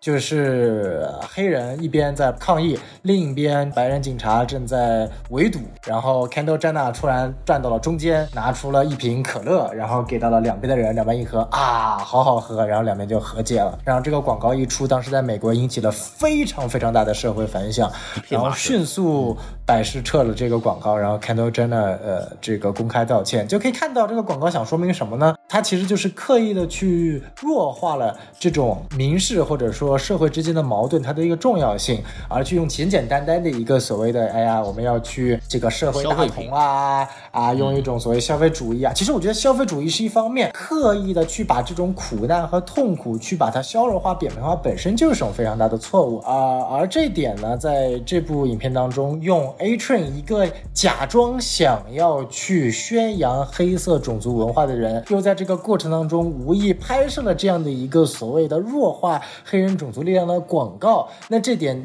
其实编剧是用一种非常隐晦的概念，想要去表达这之间的一种不和谐的。他既没有去讽刺过于政治正确，也没有过于宣扬政治正确，而是把这种基于真实生活中存在的。荒谬的事件，通过一种戏剧演绎来表达出来，让观众自己来思考什么才是真正的政治正确。那我觉得这个桥段的设计会比其他的一些，你比如说刻意要去抹黑迪士尼的那些所谓的啊什么政治正确乐园，或者说其他的一些比较刻意想要去讽刺政治正确的点要高明得多。因为其实你纵观这部剧，你会发现，尽管他骂了很多政治正确的点子，但它其实本质上还是一部非常政治正确的剧。那它的主角。觉得他还不够政治正确吗？啊，这是第一点。第二点，你想想看，最后拯救梅夫的女士是什么群体的人？所以说，不要把这部剧想象成一个就是要去打压、去讽刺、去要刻意去这个说明政治正确是不好的人。反而这部剧有个优点是要把。各种宣扬政治正确的和各种讽刺政治正确的点混在一起，让观众自己判别什么才是真正意义上的政治正确。我觉得这个是非常有意思的一点。这个剧并不是用这些政治正确的桥段来讽刺政治正确这件事情。他讽刺的是资本利益或者是其他力量利用政治正确这件事情去投资，去拿来去换钱，去拿来换影响力的这种不单纯的这种这种表达，他主要是讽刺这个东西。就大家一定不要以为黑袍纠察队在讽刺政治正确本身，他讽刺的是我们利用政治正确这件事情来做一些商业利益的事情。哎，对，它本质上是讽刺资本主义，其实是这样子的。对，然后除了这一点，还有一点就不得不提啊，说到讽刺，那怎么能不提他讽刺扎导剪辑版呢？对不对？啊，这。啊，这可是第一集就出现的内容啊！这个东西不是我来讲，还能谁来讲呢？对不对？啊，这个太搞笑了，好没有？扎导还点赞了，对，扎导还点赞了，我我就我就觉得扎导很搞笑。本人看他这个东西，这个 Berg 剪辑版，我觉得还比较正常，就感觉好像没有看到有什么讽刺的。然后突然转到画面里面啊，Berg 这个导演正在被我们的女 CEO 狂躁，还要让他扒头发，就 就真的就就，然后再联想到现实生活中扎豆给这个推特点赞，然后主创在回应说哇，扎豆点赞了，我就觉得嗯。这个讽刺力度可比什么政治正确的要强多了，这真的是太好玩了。关键 Ashley 还说，就你这个废物，还得雇一个人帮你重拍，帮你圆场。这这就很离谱。就是我有那么一刻，我甚至觉得主创真的是在为扎导在站台。然后后来我想，嗯，主创不会这么简单。我觉得就都有吧，这看你怎么理解。就是你如果真的把那个什么博客是放在投射到扎导身上的话，也可以。但是如果你把它投射到尾灯身上的话，然后实际上是扎导帮尾灯拍，其实你也可以这么理解。他只是借了这么一个事情，然后把正好跟他们的剧情比较吻合嘛。因为确实是整个呃这个风暴女被换掉了嘛，呃就像我们的魅拉魅拉一样嘛，本来是。这样的，然后后来变成出现在这个噩梦场景里面，就基本上就是结局变了嘛。所以我觉得可能只是借这个事情而已，怎么看就嗯，就看你自己了。我觉得这样，以黑袍的尿性呢，他没什么态度，他就是觉得这东西好玩。对对对对对，就是想他妈的拿他开一个涮，我觉得这特别有意思。然后本身那个第一集不是放了一点那个导剪版的片段嘛，然后我觉得特别搞笑，就是特别符合扎导版的特性，就是画面特别的黑，然后特别的有雄赳赳气昂的气势，然后不知道说了个什么鬼东西。除了你看扎导这个热点了，然后它有很多小的东西也很好玩，就比方说那个唱歌接力，你们还记得吗？就那个 Deep，就深海。不是为了支持那个让大家从这个所谓视频男孩大爆炸这个事情走出来，然后发起了这么一个接力挑战，然后有很多现实当中的明星，包括那个就给那个雪宝配音那个演员，我名字名字我忘了，也在里边，反正唱歌什么的。然后包括那个还有演那个还有老蜘蛛侠三部曲里边那个前台那个什么班克斯那个演员也在里边唱歌，就那一套东西吧。那个东西其实。就是有点模仿盖尔加朵，在二零二零年的时候，不是美国疫情比较严重的时候，他们揪起了一批就是还在隔离的明星在一块儿接力唱歌，然后当时也是有很多人骂，说你们这个唱歌对这个疫情没有任何的好处，然后反而你们在因为这个东西得到曝光，你们这些人我觉得居心叵测。对对对，也有这个东西在里头。对，然后包括其实，在几年前闹得非常厉害的，就是那个冰桶挑战，其实到后来大家都已经忘了这个冰桶挑战是为了做什么。就是，就单纯会觉得，就是你挑战我，我挑战你，然后看不同的名人撒冰，觉得好玩儿，嗯，就已经他就在讽刺这种利用所谓苦难事件来去做了一种自我营销的这种事情，这个也是好玩的。还有一个太对我味儿了，因为我是一个那种欧美老综艺的爱好者，比方说我很喜欢看《地狱厨房》，很喜欢看那个《Master Chef》。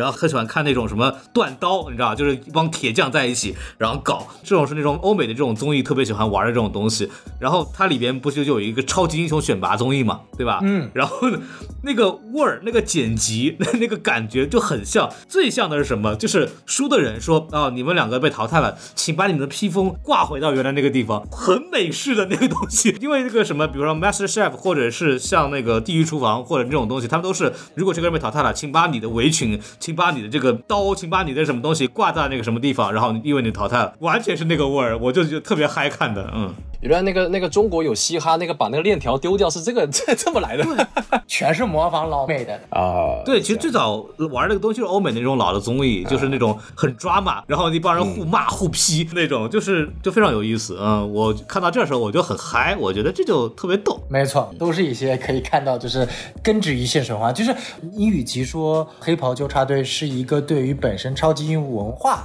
来对它进行反馈的一部剧，不如说它更多的是对于很多流行文化。和资本主义的偶像文化来进行反馈的一部剧，它的重心现在已经从超级英雄偏向叫做资本主义商品化的极端情况下，世界中各种人对于各种事的反馈下的这样的一种回馈，我觉得这个是挺有意思的一点。包括里边还可以看到那个疫情，就是呃。大家还知道，就美国疫情前几年闹特别厉害的时候，特朗普不是说没事儿啊，我们没有问题，对吧？我们特别好，大家不用担心，该吃吃，该喝喝，该玩玩，对吧？然后这个里边就是原台词就直接植入到视频男孩那个爆炸，对吧？啊，一点事儿没有，我们大家都控制住了，大家该怎么玩怎么玩，没关系，还重复了好几遍。这个明显就在讽刺当时川普的这个政府对疫情的这种所谓的就是没有采取及时措施的这么一个事情的这么一个嘲讽。我觉得这个还挺逗。这个这个嘲讽给我的印象。也是非常深的，因为我当时在做视频的时候，这个嘲讽我就说了嘛，因为我在的这个韩国跟美国它采取了非常类似的政策嘛，然后我就 Q 到说，哎，我在韩国也发生了，因为我自己感染过嘛，对不对？那我切身实地的感受了这个环境，然后呢，我也看到了一些新闻，我就讲到了某一则新闻，就是说，在这个政府不再帮助国民。比如说给钱，或者说保险这些东西嘛，就把这个疫情当做是一个已经过去式的一个东西处理的时候，还是有很多年纪大的人他们在在在受苦，然后最后就去世了嘛。然后但是他去世之后，他的并没有被算到因为新冠而去世这个数字里面。我讲到这个新闻，然后呢，这个因为我视频有放在油管的嘛，我就我放到油管之后就被很多人在骂。就说，哎呀，这个 B A 又开始 又开始小粉红了，就你就 Q 这个事情，哎，你怎么不说说什么什么地方啊，对不对？我就不讲了，你们懂的啊。我当时就呃有点上头啊，当然我我只回了一句，没有回多。我说这个事情是我自己切身实地经历的，我没有去别的地方啊。当然后面评论区就开始说了，说那你怎么啊要继续待在韩国啊？你怎么不回国啊？就开始就说这种东西了。对啊，B A 你怎么还待在韩国啊？你怎么不回国啊？就是对啊，B A 你怎么那么弱？为什么不毕业？就有很多人觉得，哎，我来到了韩国是为了做视频，我才来了韩国的嘛。但是，对不对？就是。也可以 呀，我我我该怎么去跟他解释呢？其实我做视频之前我就已经来韩国，那目的肯定是不一样的嘛，是因为留学嘛。但但是当你出现有人跟你说这句话的时候，我基本上我就没有必要再再回复了。但是这件事情给我冲击力很大，因为有的时候我在发视频的时候，每个平台和每个平台的反馈是非常非常割裂的。我想讲的点是，黑袍它本身就是充满了，它是对于现在这个流行文化、超硬文化，其实都已经开始没那么多了，或者说当下的一些社会议题的一些讨论，或者说是批判，或者是引发别人思考等等等等的。那如果我把它讲出来的话，哎，好像怎么成了我夹带私货？对，他们在骂我夹带私货，他们在骂我夹带私货，然后我就觉得非常，哎，怎么就是这个电影它本身就是由私货堆起来的，就是由这个批判堆起来的，怎么我做一点点延伸了，哎，怎么你们就开始对不？对，我就觉得，嗯，对，这本身也是一个问题。刚才孔老师你也说了，他祖国人他那串话，哎，没事，去去聚会吧，对不对？他明明就很清楚在讲这件事情了，但是我也讲这件事情的话，那我就有问题。为什么呢？并不是因为他讲的事情，我也讲事情就有问题，是因为这个人他一直在关注我。为什么呢？我之前我在讲一期呃蝙蝠侠美学的时候，呃讲讲到这个坦克啊，就是我说蝙蝠侠这个坦克，哎、这个蝙蝠车很牛逼啊，呃，我所能够找到的跟他一样这么牛逼的，哎、就是咱中国的这个挖掘机，确实有一款挖掘机，你们可以去看一下，它的这个四个腿，啊对，它四个腿是可以独立跑的。不，吓死我了！你说的是挖掘机，我以为你要重点说坦克呢。哎，没有没有没有，对，我好，可以可以可以，接接着说，我只是说它的这个制动性在我国有这么一个。已经有了这么一个非常现成的一个例子，然后他们就觉得，哎呀，你讲这个蝙蝠侠讲蝙蝠侠嘛，你怎么就开始呃宣扬你的爱国主义了？你就是个小粉红嘛！我观察你很久了，然后你现在又给我讲这个 这个什么祖国人特朗普，然后韩国，然后异形，你你就是个小粉红啊！我我就觉得他们有的时候是真的是冲了我这个，他们给我扣了这个人设，然后就讲，你看就跟这个对。黑豹纠察队一样嘛，人设就是这个样子，所以说的话，他把川普这个人设投射到祖国人身上，然后他们也会把我以前的某一些东西，把他们自己想象成我是什么样的人的人设，然后投射到我讲出来的话身上。哎，你看这个就挺有意思的。对，你看听懂了，就是因为说自己是川普，啊、然后呃 不敢不敢。对，就是这种标签化吧，就是你看 B H 他他自己作为一个所谓的媒体大号，对吧？然后他也是会被别人贴标签的，他们你的很多话就会被大家理解成一个固定方向，对吧？就没有办法，嗯，大家只会从一个角度来去理解你说的这种东西。对，实际上你是一个比这个更更丰富的人嘛。哎呦对这个这个也算是媒体一个非常典型的这么一个现象吧。现代媒体都都会有这样，这个我们可以后面再重点聊一聊。好了好了，孔老师，我们两条狗就不要给自己的主人伸冤了。又来了，我们不配。我忘哇哇对，然后然后我们说一说说一说这个后面的东西啊。我其实我觉得第三季其实还有一个点，我觉得还挺有意思，就是他对超能力的这种理解。第三季里边其实有比较着重的在描述普通人对超能力的态度了。你看第一、第二季的时候，其实没有那么多描述这个东西，因为第一、第二季的时候就都知道这个 Compound Five 就这种五号化合物只是对特定人群才有适用的，我们没有这种临时化合物，对吧？那么第三季开始有临时化合物了，嗯，那么我注射不注射，我要选择导向哪一边？我选择注射永久的还是怎么样？它其实都反映出了对于黑袍纠察队这一个小团体里边，他们每个人都有自己的这么一套看法，是然后也导致了就一度这几个人都有所分裂嘛，也没有再成为一个团体了。嗯就是就这个东西其实是在第三季里边重点在聊的这个问题。你看，比方说，你看 Hiri，包括呃 Butcher 屠夫，包括 Kimiko。包括女参议员给她女儿去注射，对吧？其实都展现出了他对超级英雄的这个需求，非常好包括祖国人，他也是持续的对超级能力这件事情有那种非常极端的渴望，但他们的渴望背后的这个动机是不一样的。这个也是很有意思的。这个剧在讨论的这个点，就是我们为什么要超能力，我们为什么需要超级英雄？你看，就祖国人都很简单，大家自己反复在说嘛，就是我希望有超能力之后，大家会爱我。如果我没有超能力，我没有办法去解决这些事情，大家都不爱我了。所以说，我对超能力有这种非常极端的渴求，就我一定要这个我是世界最强的，就我一定要控制我自己能控制所有东西，然后大家就会喜欢我了。这是他自己内心的一个执念。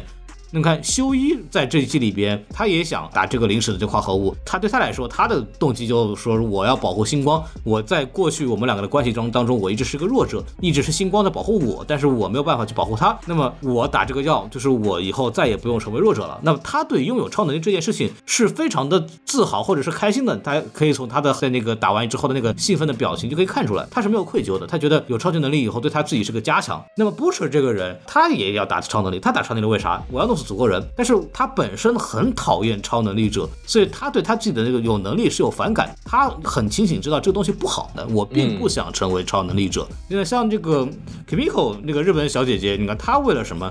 她为了保护自己的家里人，就是她那个 Frenchy 这个法国人是我的呃男朋友，是我的家人。嗯，我对成为超能力者，他的动机是最最单纯的，他单纯是为了保护这个人，他没有喜欢成为超能力者，他也没有说就是有一种很强的仇恨驱使他被迫成为一个超能力者，他是自己心甘情愿的选择了成为一个超能力者。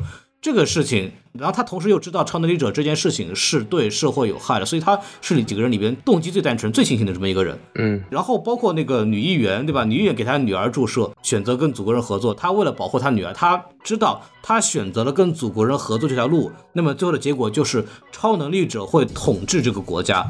那么我必须得给我的女儿注射超能力，让她成为一个优等民族的人。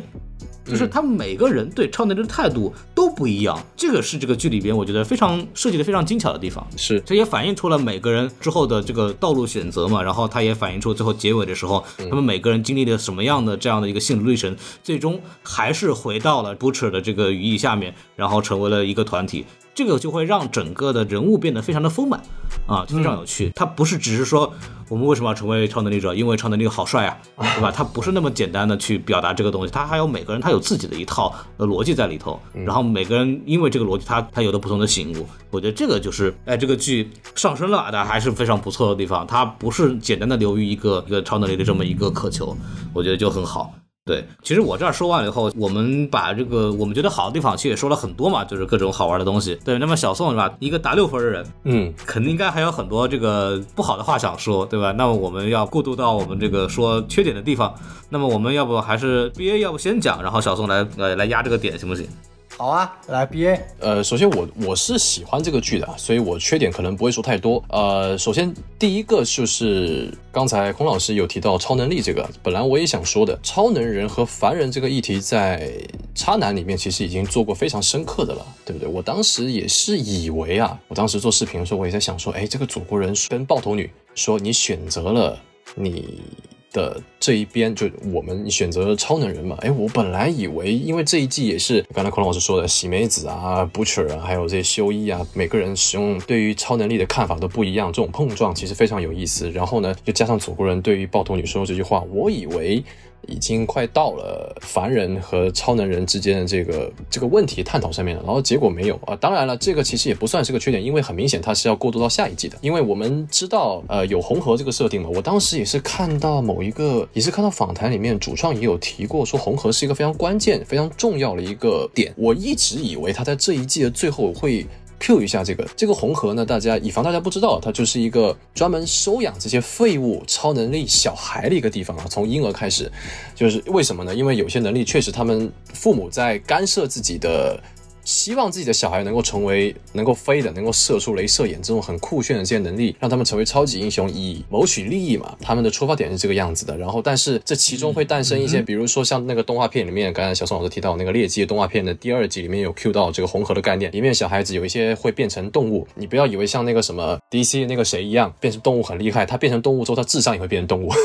就他如果变成一个猩猩的话，他就真的变成一个猩猩的智商，就是喜欢吃吃什么。如果变成狗的话会怎么办？你想想，还有一些人的。人脸会变成一个奶头脸啊，非常恐怖，有什么用？就会挤奶，就一点用都没有，就非常啊非常废的这些能力放在一起。那么很明显，他就是在讽刺这一些呃父母，现实当中这些父母希望自己的孩子能够成才，然后来完成自己曾经没有走到的取得的成功嘛。其实这个议题是非常好的，我也以为，哎，这个黑袍第三季 Q 到这个给给自己的女儿打药，或者是。成年人给自己打药这个点，那他可能会做一些升华。呃，除了父亲。家人之外，这个点其实是非常好的。那结果他没有，可能是延续到第四季吧。啊，我希望他第四季在这方面能够做出更多的诠释吧。所以我说这个可能不是个缺点。还有另外一个就是刚才孔老师不是说他的这个打戏非常好嘛？但是在我在我这里就其实是非常差的。为什么呢？我对于这些什么镜头剪辑我不是很了解的。我单单纯纯就是看了很多超级英雄的电影。我作为超级英雄的粉丝的角度来看，这个电影其实真的非常偷懒。预算肯定是一个。原因嘛，这这是他们的问题呢，不是我的问题。我作为观众，我看到就是这些人的超能力其实很牛逼，但是他们展现的永远都是只是蹭一下，就蹭一下就不进去了。呃，我就不说祖国人到现在为止，他除了第一季出现，进的还不够深吗？都炸了。呃，对于这些恶趣味方面，确实是有比较那个的，很深入啊。呃，我我想说，像是祖国人飞行啊，或者说一些像那个精神风暴啊。他的能力就是只是蹭一下，还有那个伯爵夫人嘛，就他发那个波嘛，就真的就是非常俗套，就是发一个波而已。然后这个火车头嘛，他除了第一季撞死了他女朋友之外，那就是这一季把别人拖死。其实真的没有太大的创意。我说真的啊，就是在超能力这方面，本来他为了那个模仿嘛，就算你要模仿，你可以模仿的更。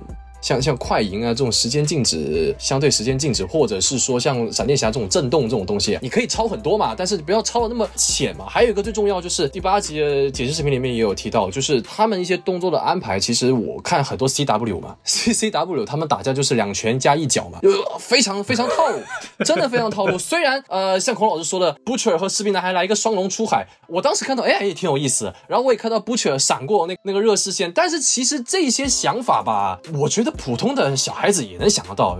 不可能每个射线都给你射中嘛，你偶尔躲开一下，我觉得也是挺合理的。这个其实并没有什么创意，就是创意的问题了。比如说我们在上一季风暴女被梅芙加喜梅子加星光在不是在围殴嘛？围殴之后不是人家飞跑了嘛？那祖国人不是又用了一次嘛？我想说，哎呀，你用两次就哎，其实也可以嘛。这个创意方面本来应该是你们黑袍的一大亮点的，但是在打架方面我没有看到有太多的的创意，这是我觉得。一个第二个最大的一个缺点吧。至于第三个，就是最后一集，这个大家应该都明白，就是整个人设那些所有人人设从立体到扁平化，这我就不多说，大家都懂。但是这是我觉得黑袍在我这里的相对比较不好的，不是很满意的地方。嗯，那么我们把接下来的四个小时交给小宋。OK，呃，我会非常简短的把这还有优缺点说完，就是。其实它也没有那么多缺点吧，就是我我主要挑两点来说啊。第一点就是刚在优点环节里面，孔老师和 B A 都有说到说，呃，这部剧叫 The Boys，然后它有很多的 dead issue，然后所以它这是一个优点。然后我就觉得很奇怪，我说是 B A 和孔老师，你们是没有看过超级英雄题材吗？你告诉我哪个超级英雄没有 dead issue 啊？蝙蝠侠没有吗？超人没有吗？蜘蛛侠没有吗？超胆侠没有吗？钢铁侠没有吗？雷神没有吗？哪个超级英雄是没有 dead issue 的？连神奇女侠都有 dead issue，所以为什么到了黑袍纠察队里面，你居然觉得他是一个 creative，是一个有创意的点？在我看来，这是最最最最最让我觉得编剧偷懒的点。就是先不说祖国人了，好吧，人家好歹有演技来照料着，Butcher 的跟他父亲的这个点。哇靠！我就可以直接从任何有关的超级英雄题材里面随便套一个过来，都是一模一样的，没有任何新意。我根本根本无法共情，也不 care Butcher 跟他父亲到底有什么矛盾。甚至那段 Butcher 被脑爆控制，然后回忆跟他父亲的片段，我直接就魂穿到复联二里面，绯红女巫控制复联团队，让他们回忆自己内心的噩梦一样了，好吗？就是这种非常廉价的。啊，通过这种幻象来提升角角色角色弧的这种完满度，但其实屁都没有讲的这种剧情，让我觉得特别的傻逼。所以说，在我看来，《Daddy Issue》不仅一点都不创意，反而是这部剧最大的一个问题。它依然没有逃出来超级英雄最大的一个问题，就是超级英雄题材作为一个本身跟青少年极其相关的一个话题，它的低劣性或者说它的。错误性，或者说他的一个普遍的一个 stereotype，就是一定都会跟有父亲的，就或者说就是父母这辈的 father mother figure 有关的这样的一个主题。我是实在不希望一个你操着反英雄的题材的套路，然后还拿着最传统的英雄的这些元素过来讲这样的一个故事，我觉得这实在是太没有创意了。好吧，这是第一个问题。然后第二个问题呢，就是刚刚前面又又有讲到说，这是凡人和超级英雄之间的关系，如何对超能力的态度，这也是我特别特别不喜欢的这一点。黑豹纠察队第一集为什么好看，就是看他普通人和超级英雄之间这种实力相对来说非常悬殊，但是又两方可以互相打的这样的一个过程，这种观赏性和这种这种绝处逢生的这种惊险性。你倒好，到了第三集，OK，主角团全给我打上这个五号化合物了啊！修一有超能力了啊，Butcher 有超能力了，然后 Kimiko 本身就有超能力，那你告诉我，我到底还看着有什么意思呢？当你 Butcher 和祖国人能够一对一互殴的时候，你告诉我这个实力悬殊在哪里？Stake 在哪里啊？还有什么意思？为什么黑袍纠察队比他的原著小说好看？就是因为原著小说一开始这群傻逼，这群黑袍纠察队就有五号化合物，就可以吃了，再跟这些。坏蛋超级英雄做斗争，所以在我看来就没有任何的嗯好看的地方。那到了。电视剧为什么好看？哦，第一季一群都被这些超级英雄干过的普通人，运用自己的办法，不管是通过敲诈、勒索、这个暗暗暗地里攻击、绝处逢生、暗算、暗杀，去跟超级英雄做斗争。哇，我觉得这个是有意思的点。通过普通人的视角去看到超级英雄的恶、超级英雄的坏。哎，然后你到好第三集，我操，主角都开始打五号化合物了。然后打到最后呢，中间给你来一个说超级呃五号化合物有非常大的。副作用，只要打超过两针，就然后你的脑子就全部融掉了。结果呢，修一和 Butcher 至少打了有四五针了吧？两个人最后修一没呃，他说打三到五针人才会死，他们不至于两针就脑子融了。变剧里面说的是两到三针就有致命性了。三到五，三到五，我刚看完。好，就算是三到五，三到五针有致命性。修一打了四针，只出过一次血。Butcher 打了五针，已经到临界点了，然后最后告诉你没多大事儿，只不过你快要死了。然后第四季一定会想到办法让他活下来的。在我看来，又是一个 stake 没有任何的效果的东西。行行行所以你知道吗？就是这种，就你你不用过度的来解释说这个东西有多合理，其实它就是不合理，它就是人造的告诉你说这个东西有一个所谓的啊危害，然后其实主角团最后打了没事。所以在我看来，就是它完全的消害掉了普通人对超级英雄的这样的一个非常大的亮点。嗯然后结果还把超级英雄打超级英雄又没有展现出来特别大的特色，在我看来就是非常的蛋疼。呃，我我插一嘴，我觉得凡人打打这个超能人吧，他如果要讨论这个的话，势必要经过一个让凡人也尝一下有超能力之后，他是怎么看超能力的，就是将心比心嘛。然后我们不是还有士兵男孩有这个消除超能力的功能嘛，对不对？让本身有超能力的人没有超能力，让他们也尝一下没有超能力的感觉。其实这个我在我这里啊，我觉得其实是合理的，而且他最后不是也说了嘛，你你不能继续打嘛，所以我认为第四季他就算你有某种方法让 Butcher 不那么快死，但是我相信第四季可能也不会再出现就是频繁的打针的，比如我们看《绝命毒师》里面，呃，你看老白是不是他一开始就有癌症嘛，对不对？但是他就算有癌症，我们戏还是得看好几四五季嘛，对不对？嗯，其实我觉得还是可以理解的，我我就插个嘴，在我这里是比较合理的。小宋老师继续说，好，那我继续说啊，这为什么我刚刚说这个东西不合理呢？因为我现在评价的是第三季，然后刚刚 B A 说 OK 好，你这些东西，请问剧集里面有任何体现出来一个已有的超级英雄失去的能力之后，对于他原来有的能力的反思吗？有吗？Kimiko 呀，喜梅子那算了？他本来是主角帮派的，然后他最后又把超级英雄给打回去了，请问他体现出来什么东西？Kimiko 是这样，我是认为是他本身他不想要这个超能力嘛，对吧？然后对后来千辛万苦好不容易丢失了以后，他很开心。他后来为什么又主动给星光说我要超能力了？他又认为说有一个人值得为让我去把这个能力让回来，就要回来这个东西，他就表达出来他对超能力的这么一个认识嘛。我觉得这个东西他是有动机的。啊，是是是没错，但是 Kimiko 的这个点跟我前面说凡人对抗超级英雄这个 stake 的这个点不相关。Kimiko 的点是为了去满足这个角色角色弧的丰满、o k 这点我认没有问题。但是他没有体现出我想说的，本身这个的亮点就是凡人大战超级英雄。然后你现在给两个凡人帮的最重要的两个人配上超级英雄的能力了，然后超级英雄对殴，然后又没有把消除能力的用在反派的超级英雄那一帮派。在我看来，我们先不谈第四季它有没有可能，比如说把祖国人这个所谓的这个能力给消除了，至少在第三季的结尾那一刻，你把梅夫的能力消除了，但是没有体现出来任何梅夫消除能力之后他对于超能力的反思，他是本身就想要消除这个能力，他满足了他的一个愿望，这个并不属于一个比较好的编剧技巧，只不过这个角色想要什么，我最后满足他了而已。然后第四季不知道怎么拍，我只纯粹从第三季的角度而言，我只看到了说为了满足大家看爽剧的模式。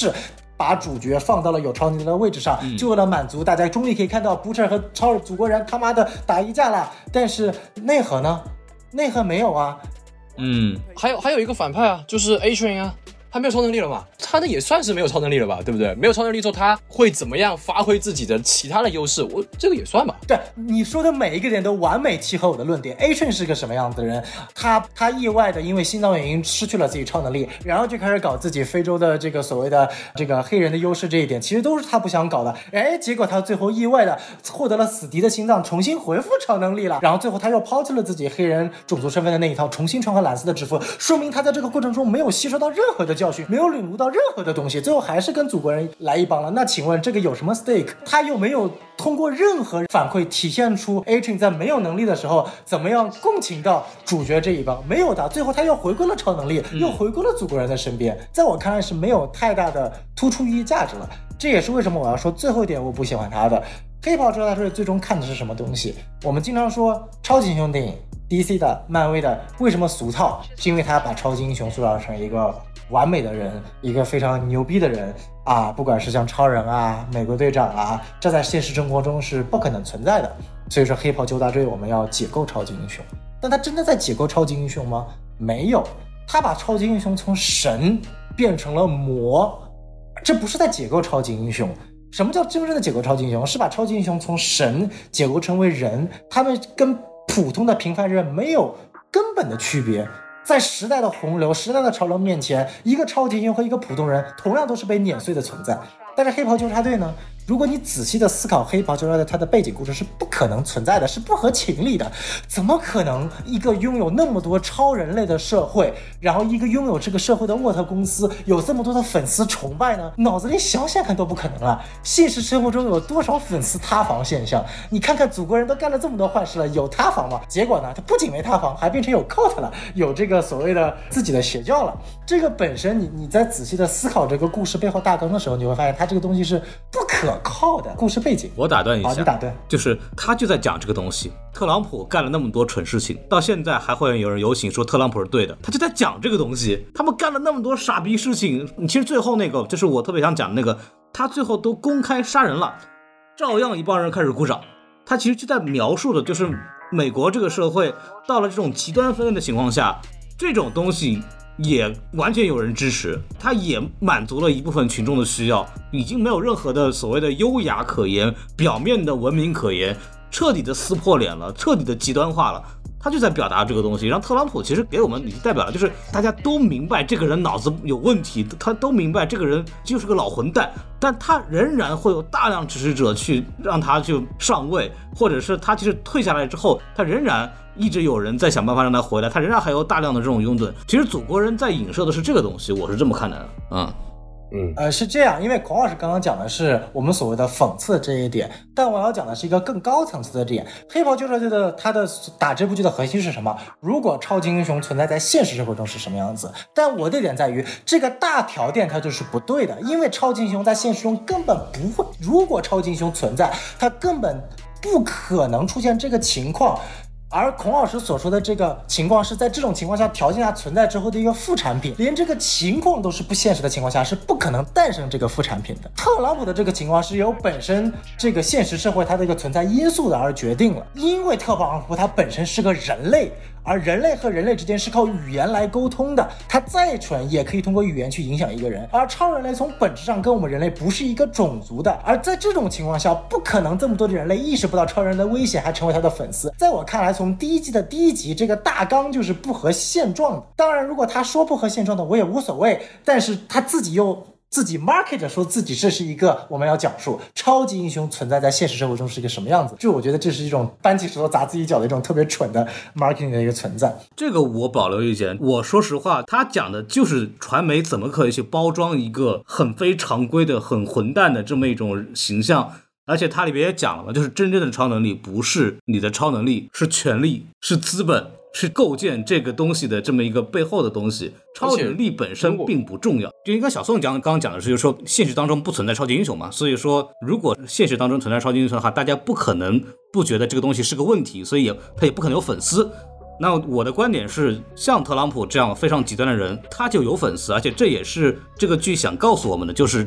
这种人，他也可以通过媒体包装，他也可以通过仇恨教育，他也可以通通过这种宣传，能达到要所谓的，就是他一个坏人也可以大量的拥趸，然后也会造成这种极端的割裂这种情况。所以说，对我来说，呃，我我是会认为，如果真的有超级英雄这种东西的存在，仍然会有这种大量的拥趸，比方说很多慕强的人啊，或者是很多内心里有极端不平衡的人，他会以这些人作为偶像的。所以对我来说，这个东西它是成立的。这个小宋，你就接着说你。OK，好，那我们就以特朗普举例啊，为什么特朗特朗普在现实中能够存在呢？因为本身特朗普他不是一个属于反人类的存在，他有自己特定的去拥护的这帮群体，有一帮群体是因为。特朗普满足他们的需求，所以他们会拥护他的。那尽管这个人群不一定是属于我们所在的人群，但是一定有这帮人群的存在。而且特朗普至少是什么？他至少是一个人类，他不可能瞬间用一个激光眼就把你射死。所以在同等种族的情况之下，言语的威力是大于实际行动的威力的。所以我们可以认定为言语伤害在现实生活中或者言语的影响是非常大的。这我们呢可以理解特朗普他这个存在的现状。那我为什么觉得黑袍教授队他有一点点不符合情理呢？你自己设想看，当你是一个。个全世界满天飞拥有超级英雄的情况，他还不像守望者，守望者还没有那么多的超级英雄，嗯，起码除了曼哈顿博士之外，其他的超级英雄都是一帮相对来说比较弱的，没有什么真正意义上的超能力的，只是一帮所谓的 vigilante 义警的情况下，已经有这么多人恨超级英雄了。你想看，在这样的一个社会的一个情况下，你会因为一个可以瞬间目视你，把你直接烧死，或者隔着几千万里把你撞成肉泥的人，嗯。你会完全意义上的去信奉他，去信任他吗？我觉得这是一个非常难的存在，而这部剧里面并没有给我们表示出来他是怎么达到这一点的，仅仅说是媒体的能量，媒体的能量，但是媒体能量。就像他这部剧里面所说的，真正的超能力不是超能力，是媒体能量，这是他所说的。但我们通篇看到第三季呢，哎，真正的能量就还真不是媒体能量，就是祖国人的能力。祖国人一眨眼，什么媒体的人都不管用。祖国人，我说你媒体该往哪方向走，你就该往哪方向走。你看看现在沃特公司的几些高层领导，哪个不是听祖国人的意向来行事的？媒体现在成为了真正意义上祖国人的喉舌。祖国人想去宣传什么，媒体是照着祖国人的形式去宣传的。这变成了什么？是这个世界上的超能力是真正意义上的主导，而媒体作为超能力的喉舌去宣传，而这个超能力的本身是不具备跟社会意义上的大众人群进行共情的能力的，而这点在我看起来是一个非常非常割裂的存在。嗯嗯那我们同样去讲到一个所谓的超级英雄现实化的题材，我们看看《守望者》是怎么说的。《守望者》反而表达的是黑袍教授对他所说的那句话：真正的能力不是超能力，而是权力。每个守望者里面的超级英雄，甚至是曼哈顿博士，都只是国家权力、政治生态和整个时代大背景下的一颗棋子。我不管你是世界上最聪明的人，还是世界上最有能力的超能力者，还是罗夏，还是义景，还是夜宵，他们全都是在这个时代洪流下的粉尘。超能力、超级英雄是真正意义上的跟凡人没有任何区别。我们今天去聊什么是超级英雄，为什么大家说超级英雄是一个给青少年看的、给小孩看的？因为超级英雄说白了就是幻想嘛，是天真的梦想嘛，是当一个社会他们没有办法满足年轻人的幻想的时候，那我们通过这种文字漫画的形式去满足人们天马行空的幻想，而这种幻想其实在真实背景上是不存在的，这也应允了《守望者》这部题材的诞生。我为什么说当《守望者》坐实了反英雄这个题材之后，后面所有去抄袭《守望者》的作品，不管是漫画还是电影，无一例外的完全的一百八十度理解错了《守望者》的意思。《守望者》的意思不是把超级英雄神化，而是把超级英雄彻底的废人化。不管是呃唯一在目前这个年代真正意义上把反英雄这个题材这个作品达到《守望者》至少有点类似《守望者》高度的，就只有《守望者》的电视剧版的第五集，其他没有任何一部作品达到了。而黑袍纠察队诞生于那个零零年代初，是超级英雄反英雄题材鼎盛的一个时期。那他所塑造的就正好是随着那守望者的这一批的影响所崛起的反英雄漫画中的典型案例，就是完全不清楚守望者到底讲了什么，只知道我要把超级英雄塑造成大反派，塑造成整个社会中最傻逼的形象、最恶毒的形象就完了的这样的一个作品。这也是为什么在一开始我会认为说《黑袍纠察队》的第一季是正好把他漫画中的不足所完满的。所以当时为什么《狂世纪》的在第一季的时候，我还是很喜欢这部剧的，因为我可以看到它确确实实是在往接地气的方向去走的。而到了第二、第三季，它开始往放飞的方向去走了，它没有再把这些超级英雄给废人化，而是把他们真正意义上的神化的。我举个例子吧，在《守望者》的原著漫画里面有非常非常有意思的一个片段。我们知道夜宵一代他是最后在老年人的时期被各种匪徒、闯进家的匪徒给打死的。电影和漫画的分镜是一模一样的，但有一个非常非常细微的区别，导致两部作品所产生的意识形态是完全不同的。在电影里面，我们可以看到扎导是用闪回的形式给大家表会的。在夜宵一代年轻的时期，他一拳一拳一拳的把罪犯给打爆掉。同时，在老年的时期，他也一拳一拳一拳的在跟这些闯入家的劫匪做斗争。然后最后，他是因为年老不知、英勇牺牲，他是以英雄的姿态而死去的。这体现出来什么？是扎导他真正意义上的是认为英雄应该像神一样的死去的，而扎导的固有英雄观也从守望者一直延续了钢铁之，延续到了 BVS，延续到了正义联盟。他认为超级英雄是该有神性的，就算死也得有死的神性，这就是他的一个个人风格存在。那我们看《守望者》的漫画里什么体现的？同样也是闪回的镜头啊，在年轻的时候，夜宵一代是一拳一拳一拳的揍罪犯的，但是在年老的时间线里面，他一拳都没有打出来，全都是犯罪那些闯王家的罪犯一拳一拳把他打死。也就是说，在夜宵一代的生命末期，他根本不是一个像英雄一样死去的，他是像一个蝼蚁，他就是一个残喘将死的废人一样死去的。超级英雄什么都不是。在时代的面前，他连个普通人都算不上。这也是为什么《守望者》至今为止依然是超越时代的。他没有把一个角色神化，而是把一个角色降到了他本该有的一个程度。他这个东西叫解构超级英雄，而不是像黑袍交代的对一样啊，超人是呃绝对的神，绝对好，对不对？那去你大爷的吧！你们太不明智了，你们 living a fucking dream world。所以我要把超人塑造成一个绝对恶的存在啊，然后就告诉你，这个世界上不可能存在超级英雄的。这种两极分化的态度是一种非常不喜欢的创作姿势。他没有解构，他只是从一个极端走到了另一个极端，而这最终的体现就体现在了第三季的最后一集。编剧实在不知道怎么写了，他不敢把这种极恶的存在给写死，因为这样就没有没有读者了，没有观众了。他同时又不敢让主角帮写死，因为这样子就太过于麻烦了。他也不敢。把配角写死，士兵男孩不能写死，妹夫把他写成没有能力了，也不敢写死。所以在我看来，不仅黑袍纠察队没有做到他所说的超级英雄的解构，他甚至做到了比超级英雄还要再拘束，还要再拘谨的一种态度。这也是为什么我会觉得最终给了他六分。这部剧通篇看下来，就像黄老师所说的，摄影、打戏、质量，甚至说它的经费，尽管没有电影高，绝对不低的。它的特效。质感、服化道都是非常好的，但是这些东西只是足够让它上及格分。当然了，如果你不是抱着一部看超级英雄题材的话，也许分数可以再高一点。但如果仅仅抱着一部说 OK，它是一部嘲讽超级英雄题材的作品去看的话，不好意思，它连它嘲讽的对象都配不上。好，我的缺点结束了。我在理解你说的这个话，就是为什么你会觉得这个黑袍纠察队完全就没有做好？黑袍纠察队它的讽刺对象还不是。你说的那个东西，黑袍在我看来，它是一个讽刺媒体和资本大过讽刺超级英雄本身的这么一个内容。所以你刚刚说的那个，就是讽刺超级英雄这件事情，你说它不如守望者做得好，我觉得完全同意。就是谁会做的比守望者更好呢？然后包括它本身，你说的那个点，我也特别特别同意，就是他为了满足他现在的受众的期待，他会做很多变形动作。比方说，你刚刚讲的祖国人到现在还没有死，在我看来，祖国人第三季就已经死掉了，应该死了。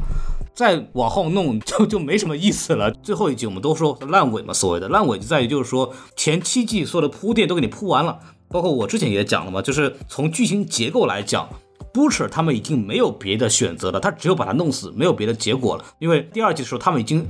第二季结尾，他们已经在尝试说，我们不把祖国人弄死，我们做一个有控制的机构来控制超级英雄的存在，这样可不可以？第三季一开始告诉你不行，我们要把他们搞死。结果第三季结束以后，祖国人嘛事儿没有，对吧？然后公开杀了个人，大家还很开心。对这个东西，我觉得就是就是很明显的是为了后续第四季做了个妥协，就是我故事不能在这里讲完，所以他第三季一个一百八十度变化，祖国人就走了。这个是我。不喜欢这个剧的一个非常重要的原因，它明显就是为了后面的这个结果，强行的去把这个主主播的命留在下一季了，这个是我不喜欢的东西。你看，我对这个剧的态度没有你那么严肃，就是我就不认为它是一个讽刺超英本质的东西，它就是一个比较讽刺娱乐内容本身的这么一个东西，胜过他对超级英雄哲学层面的讨论。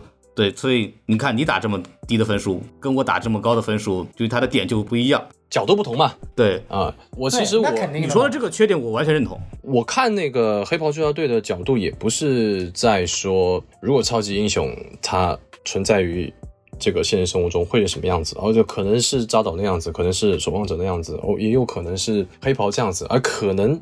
是三者融合在一起，什么可能都有。这个我们毕竟我们现实中现实生活中并没有这样子人嘛。但是我的角度可能跟孔老师比较接近，也所以我们打的分数差不多。因为什么呢？刚才两位不是聊特朗普这个东西嘛？首先在我的理解里面，特朗普他并不是一个凡人，对于我们凡人来说，他是很超级的。就他们不是天天吹嘛，他是全宇宙最最 powerful 的一个一个男的嘛。其实这个有道理嘛，毕竟他。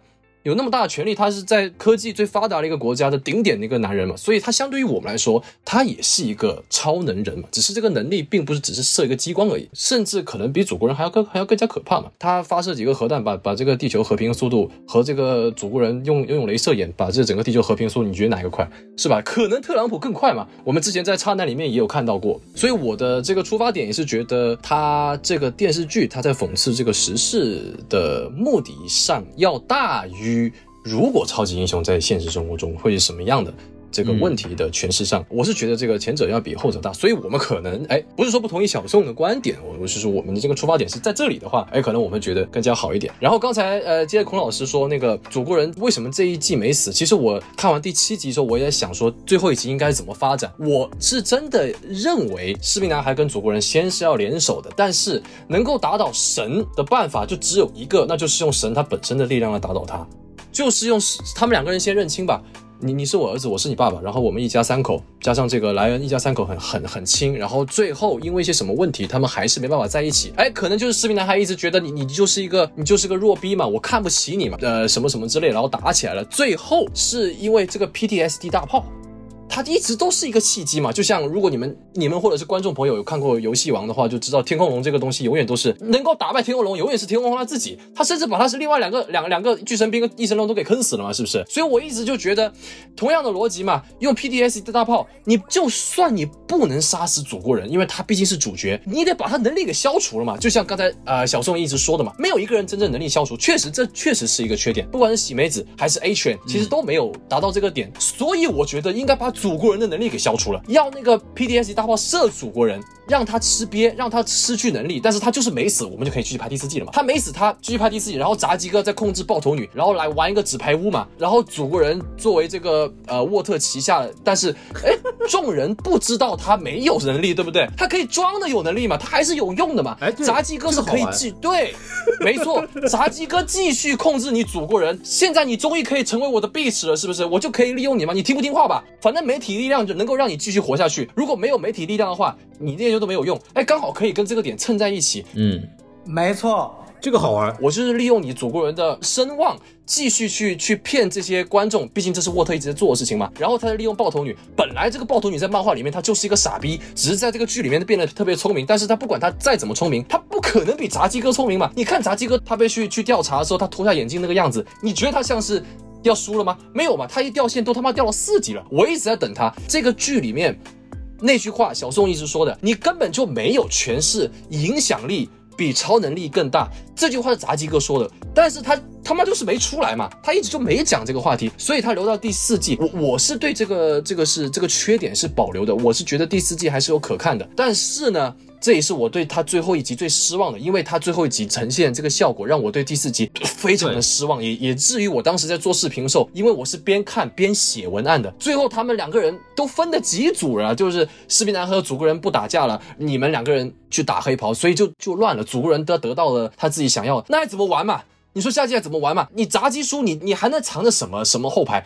现在祖国人是名正言顺的，可以直接射死你了。他可以射死真正的美国总统了，把那个辛格给射死都没有问题了。然后还有莱恩还跟他在一起，两个镭射眼。然后现在那个布彻又又又脑瘫了，不能吃了。然后喜梅子，喜梅子没有用的，他就是抓你两下，打个凡人还行，打玄色他也打不过，打梅芙也不好说，打那个什么风暴女也没有立下什么功绩。他真的就是一个比一般人强一点。对对对，就是比一般凡人强一点而已。然后修一他肯定也不能用的嘛，他现在已经站在这个星光这一边的，对不对？他们两个人就已经绑在在一起，他可能跟母奶也是在一起，他们三个人能有什么用呢？我所以我就觉得第四季，如果你不能用一用一个我所想不到的、出乎意料的方式把这个东西给圆回来的话，那么第四季。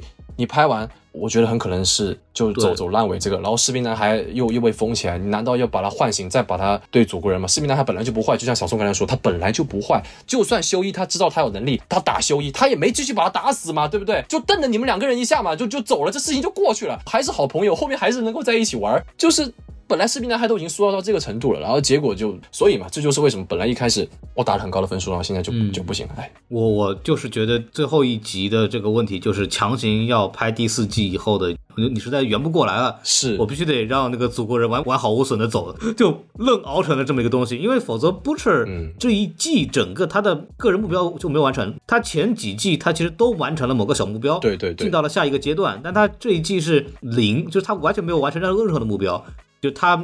跟老婆的这个诺言也也没有完成，他 Ryan 走掉了，他跟祖国人私人恩怨也没有搞定，就什么东西没有做到。是对，然后修一他的这个东西也没有做到，我如何安全的控制超级英雄这件事情，大家在第三季一开始挖的坑都没有填，对，然后就结束了，这个东西就明显暴露出来，它这个结尾是比较草率的这么一个问题。啊，所以我就说，它这第一集到第七集跟最后一集第八集的编剧是不是他是不是出什么什么事情了？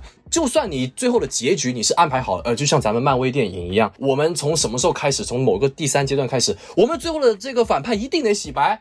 好不好？一定得洗白，不管是这个梁朝伟也好，还是这个模仿大师也罢，还是这个现在这个贝尔也罢吧，就是反正都得洗白。你有个框架在这里，我可以理解嘛。但是你祖国人你不死，就像我刚才说的，你框架虽然你已经定好了，但是你你不可能从第一集写到第七集写这么顺，怎么第八集你又掉回来了？你有框架，你应该早就知道才对啊。所以我就感觉好像是掉下来了，还是说本来他是最后一集要拍了两个小时的，然后有比如说啊，Butcher 对于莱恩的这个这股这股执念，可能在啊、某些情节里面能够给你解释，或者说士兵男孩你能看得到他是有挣扎的，对祖国人的这个看法是有挣扎。他毕竟他跟 Butcher 说了，他毕竟是我唯一的血脉嘛。那为什么你又见到这个祖国人之后，你又有一个一百八十度的大转弯嘛？是不是中间被删了什么东西啊？我不是那个导剪版的那个，我不是因为这件事情所以对这个剪辑版有这个什么期待啊？我只是觉得这个最后一集真的好像少了点什么。然后就是大家哎，刚才一直大家都没有提到玄色这个人物，不管是从剧情，刚才我们一直在聊剧情，导致第八集不合理，就是从这个怎么说呢，商业角度来看吧，你玄色这第七集，我不知道这个动画片花多少钱，但是我觉得应该是花了很多钱吧，帧数还挺足的，作画也也非常的流畅。你第七集花了这么大力气做了这么漂亮的一个动画片，因为我看评论区有人说了，你如果你不画动画片的话，你真的是请人来演的话，其实可能还没有动画片那么值钱。这个故事也是太完整了，玄色一直都没有说话，一下子在第七集达到了高潮，这么完美的一个角色，你怎么就让他直接给这个黑虎掏心了？是不是？就很奇怪，你知道吗？所以我一直都怀疑这个第八集是不是少了点什么东西？不可能玄色铺陈了这么多，就是让你祖国人表摆出几个很委屈的表情，让我都觉得挺可怜啊、p o o r baby 的表情，然后突然就插死他，这个这个这个不对，这完全就是不对。这也是为什么我对第三季最后一集非常失望，以及对于第四集并没有太好的期望的一个原因。我说的是这个，嗯，我还真不知道小宋这个事儿，我真的很怀疑。最后一集是临时凑的，就是那种他本来其实要写完了，但是说不行，你看前面几集的这个播出多好，嗯。这个一定要要有下一季，我感觉有这种这种感觉。对对对，这部剧不算是像 CW 这种比较传统的美剧拍摄形式，嗯它还是属于像这种流媒体的整季预定的，应该是拍完的，所以我觉得大家不可能。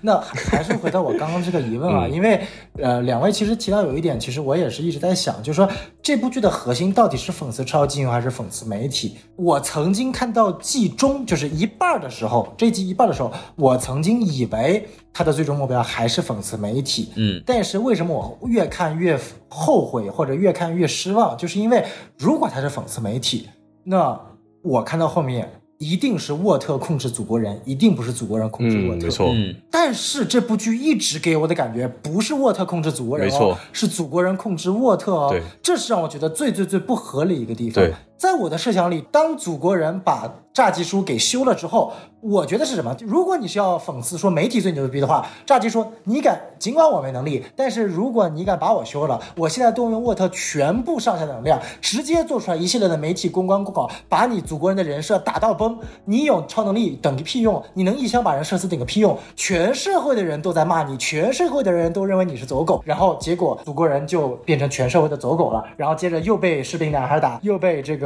黑袍纠察队打，直到最后一集，祖国人这个被打的都快死了，然后悄悄摸摸的，或者说这种非常狼狈的回到炸鸡人的脚下说：“你现在学乖了吧？要不要回归成为我的走狗？”然后祖国人说、嗯 OK 没问题，嗯然后最后沃特瞬间再用大概几篇通稿，重新把祖国人打成全世界最牛逼的英雄，然后把士兵男孩和黑袍纠察队打成全世界最坏的反派，嗯然后祖国人瞬间又回到了顶点。这样，就算他第三季不死，我也觉得这是一部好剧，对因为他满足了，至少他很清楚我的主题，我的主要的反派是我主要要讽刺对象是最牛逼的，甚至一种无法打败的无形力量，一种媒体的传媒的力量。嗯但你现在呢，你把一个大反派设置成了一个硬生生的可以打打败的人，祖国人，然后你还不把他打死，然后也没有什么角色的更深层次的内容。炸鸡叔从第三季这个中段开始就完全下线了，最后也没有给任何的暗示，就直接没有怎么出场了，就给这个女议员一个暗示，暗示下面一季会有这个政坛的这个情节啊。那我觉得就是说，如果你把所有内容都堆到第四季，那你跟那些明显是为了过渡到下一阶段的漫威电影有什么区别呢？嗯，这个就很像那个什么奥特曼那种，还是那个我记得有一个电影是什么野兽与什么的，我有点忘记名字了。就超人控制了整个地球的政治。第四季给人感觉好像要玩那个东西，你觉得呢？我要说啥呢？就是 We will see，就是我觉得在第四季炸鸡叔一定会回来的，嗯哼，这就是我的感受。对，就是我相信，如果他第四季可以的，嗯，就是他到一定程度，一定是祖国人发现他收拾不了了，炸鸡叔还会回来把权力给拿回来。我觉得应该是这样，因为炸鸡叔最后也说了，也立 flag 了嘛，就说你看着你肯定控制不了，对吧？还是得我，到时候应该还会有。对，但是这有个问题，就是你可以用媒体的力量控制它，但是最后祖国人是在所有媒体的面展现了他自己，然后还获得了不小的反响，所以这就是为什么我觉得这个这部戏最后拉的原因，就嗯。祖国人基本上已经没有弱点了。对手了除非除非也是像我视频里面讲的，除非你炸鸡哥真他妈的把玄色请回来，然后真的给他赋予了祖国人一样的能力，那就真的没有意思了。我不希望他他这样做，但是我觉得唯一的可能就是为什么我不希望这么做呢？因为如果这样子的话，你就等于炸鸡输，你自己打你自己脸了。你明明说要用媒体战胜他了，结果你没有，你还是要用那个超能力。来打超能力，我我以为你有什么很牛逼的对策了。如果你一开始就是想要用一个比祖国人能力更强的去克制他的话，那就跟漫画一样，漫画真的没意思。我也是同意小宋老师说，这个漫画就是太太那个什么东西了。如果你你你创造出了一个玄色，完全听命于你，然后打那个祖国人的话，那你又怎么限制这个这个玄色？是不是？这就套娃了嘛，就没意思了嘛。所以这就是为什么最后这一集搞得好像就把第四季整个给。很多可能性给打没了。本来你这个预算就在这里，本来你就不可能拍那种毁天灭地的这种这种场景，你只能拍就是这种宫斗戏。我我我能力不行了，呃，黑袍就要不能用能力，他用能力他脑子会爆炸。那这个 Seven 七巨头这边呢，梅福宇反正已经没能力了，不知道他会不会恢复，但我估计是没那么快恢复的。那这个玄玄玄色也没了，这些很牛逼人物都没了，火车头哎挺笨的，可以欺负他。祖国人就是把他能力给降下来的话，第四季才好看。本来这第三季可以封神的，就差一点就没有就没有了。呃，这是我的观点。嗯对，我觉得就是一切的东西到讨论就是看第四季怎么圆吧。他如果圆不好的话，可能就崩掉了。对对，我会成为他最大的黑粉。如果他弄不好的话，我们就不会再喜欢他了。对，大概是这么一个事情。是我们刚刚其实讨论了很多很严肃的东西啊，就是超级英雄的讽刺或者媒体的讽刺。再说一点稍微轻松的东西，我们一一边在说这个剧在讽刺，不管它是超英还是媒体，它其实都没少用这两个东西为他自己赚钱和赚取热度，啊，对吧？我们博主也是嘛。你看这个剧。其实衍生出来很多梗嘛，就比方就大家现在都是喂没错 Butcher 的模仿啊，包括黑袍纠察队，它本身这个剧方是很懂媒体这一套的。你看，包括我们之前讲的这个漫威，就是做那个蚁人的这个恶搞，然后漫威出来回应，其实也是一个互相炒热度的这么一个做法。包括他拍了很多这种，也是很多影视剧常用的这种伪预告片，把把一些虚构东西当成真的物料来拍。像我看过很多网上，包括 B 站也有啊，Vote 加就是 Vote 公司的流媒体，对吧？就 Disney Plus 的那种翻版，然后什么星光的什么洗面奶广告。然后最离谱的就是，也不知道，估计是公司为了迫害他，深海接了一个寿司酱油广告，对吧？然后结尾还是一个那个章鱼跟他在一起说，哇，你我支持你，你好棒。结合这个剧情有很多这种恶趣味在里边，就很像一个公司为了整他，让他应接的广告一样。包括还有一个很傻逼的，就是深海的这个语录有声书，嗯，就要让这个深海用一种非常深厚的声音来讲，好像很有哲理，但是是些废话。比方说有一句很著名的就是啊，如果你还年轻，那你还没有遇到过最后会出席你葬礼的大多数人，对吧？还有什么？比方说什么啊，你知道吗？离十年前现在已经十年了，就真的原文 就是让深海地普 嘛，很深沉的语气来表达一些废话。因为亚马逊本来就是卖书起家嘛，然后做了这种专门的有声书。这个东西还不是最好玩的，最好玩的是黑袍纠察队的观众自发的完成了一种角色扮演。啊，对，因为我还没有看 YouTube，我估计也差不多。至少在 B 站上，大家就玩开了。就是比方说，我在这个星光的洗面奶广告的下面热评第一条，就是粉丝在假扮星光的黑粉，然后他说了什么东西？说 发展期你爆料逼走深海，上升期你大炒 CP，超音速祖国人乱配，成熟期你直播退团。暴雷污蔑祖国人，然后梅府也沉默了，然后玄策也很难堪。你毁了祖国人的沃特梦，你干的有一件人事吗？星光，很像这个我们熟悉那种饭圈的这种东西嘛。粉丝也进入了这种媒体狂欢，他扮演了一个这个剧在讽刺的这么一个现象，成为了这个其中的一部分。这种东西我其实没有在其他的美剧里边看到，尤其是。在中文语境下，我们的简中文语境下也有这种玩法，我觉得这个是这个黑袍纠察队给我带来的一个新的东西。哎，这个是挺难得的，因为其实有很多的电影，它在上映前或者说是下映后，它都有跟这个 The Boys 就亚马逊他们不是搞这个营销嘛，就好像是真的这种营销嘛。比如说，对我们当时在看那个诺兰三部曲的时候，其实它蓝光大家应该有留意的话，蓝光的后面它其实会把那些新闻给丰富的，就是采访戈登他真正是怎么想，或者。采访那个双面人，他在竞选这个地方官的时候是什么样的感想？他其实都有补完的。但是像呃黑袍这个样子，有粉丝真正的去去参与，这个是 真的是第一次。对，就很好玩。我觉得这种他在营销上面玩的就更明白了。就他对这个剧本身就表现出来，他就很懂传媒这一套嘛，很懂新闻这一套，也讽刺的入木三分。但是在现实生活中也玩开了，然后也很成功。这种宣发的这种玩法。又跟之前的，比方你说新蝙蝠侠也有那个猜谜嘛，那它也是一种跟网友互动的玩法，但是他把这个玩法又到了一个新的级别。对对对，最后我们就是聊传媒的本质是什么东西，就是我为什么说超英，如果超英真实出现在这个真实人类社会里边，它仍然很有可能被包装成一个好像大家会很喜欢、很幸福的样子。其实我们，但我不好细讲啊，但是我们可以想象一下。在一些媒体相对来说没有这么多窗口和这么多角度发散的一些地方，我们是不是就已经在主动造神了？而且这个神好像也是一个唯一神，好像这个神也非常的厉害。我说的是朝鲜，对，就是 媒体是可以造神的，媒体是可以。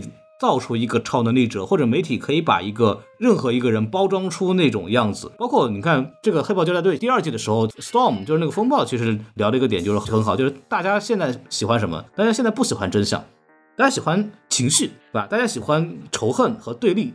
这个东西，毕业你是做短视频的嘛？你明白，就什么样的东西才能得到真正的传播？绝对不是事实真相，对吧？这种东西是应该是黑袍纠察队，其实在慢慢在告诉我们的东西。如果我们从里边试图能学点东西的话，其实也是从里边知道媒体的力量到底有多强，然后它是怎么去控制我们的这种认知的。那么对我们来说，其实你说。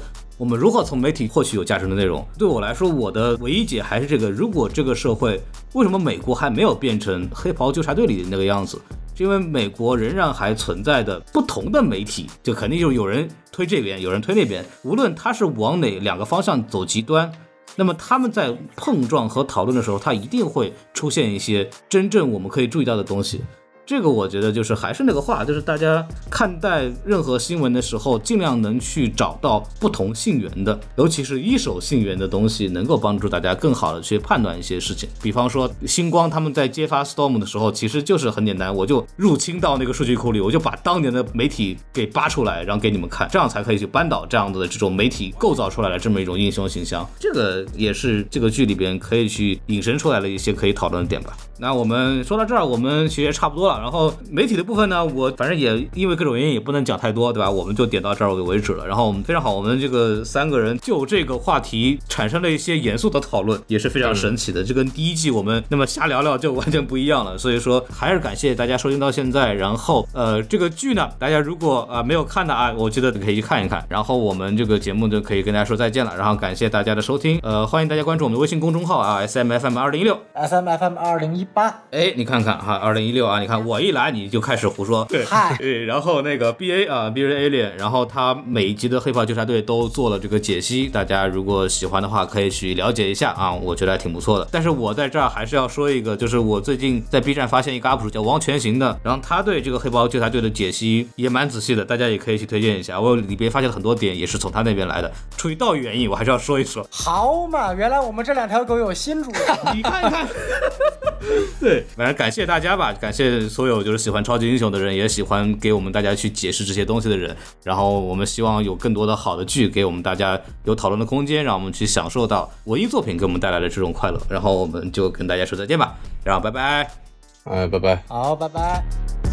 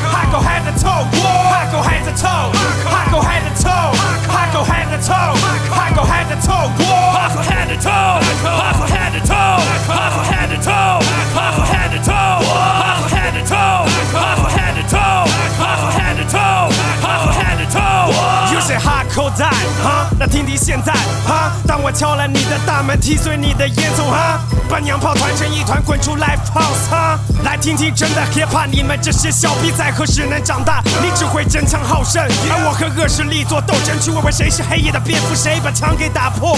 你们这些小丑只会躲躲闪闪，你以为你是真正赢家，却将面临破产，因为我不会再像过去一样低调，在你们的陷害之下被迫陷入了泥沼，赶快去找个教堂试试祷告。我的神枪实验室塞满了六百个低音炮，I'm a killer motherfucker，全都看着 motherfucker，掀翻你的污点 motherfucker，你想反抗还是发了？中文硬核我能够排到列表前六，respect 出极限二位，I go head to toe，I go head to toe，I go head to toe，I go head to toe，I go head to toe，I go head to toe，I go head to toe，I go head to toe，I go head to toe，I go head to toe，I go head to toe，I go head to toe，I go head to toe，I go head to toe，I go head to toe，I go head to toe，I go head to toe，我是黑夜里的疯子，大 A 里暗藏着君子，麦克风蕴藏着讽刺锋利的歌词，扎满了血丝。What the fuck？装逼的婊子就像地等动物，拖到东北，在寒冬腊月被我冻住。没错，站在我面前，恐惧是必要的。娱乐性的折磨现在已是我的癖好了。I call this back。Never die！地下皇帝来了，你赶快跪拜！听着我们的声音，他们闻风丧胆，畸形儿的思想就像病毒传染。中国银河说唱，我是你们的典范，你们这帮臭傻逼还在吃软饭，谁都不好使，快来叫爸爸！好好表现，我教你雄霸天下。这傻逼哭了，认输了，跪下了，亲吻我的左脚，我是你的陛下了。从现在到永远，我就是你的宗教。去地狱里忏悔，我赐你这副脚镣。你要明白，变成我你根本就做不到。我是主角，你永远都是龙套。这就是畸形儿和法老的警告。歌词就像 TNT 被我引爆的引爆，掩盖你痛苦的尖叫。你咽下最后一口气，我面带微笑。I go head to toe, I go head to toe, I go head to toe, I go head to toe, I go head to toe,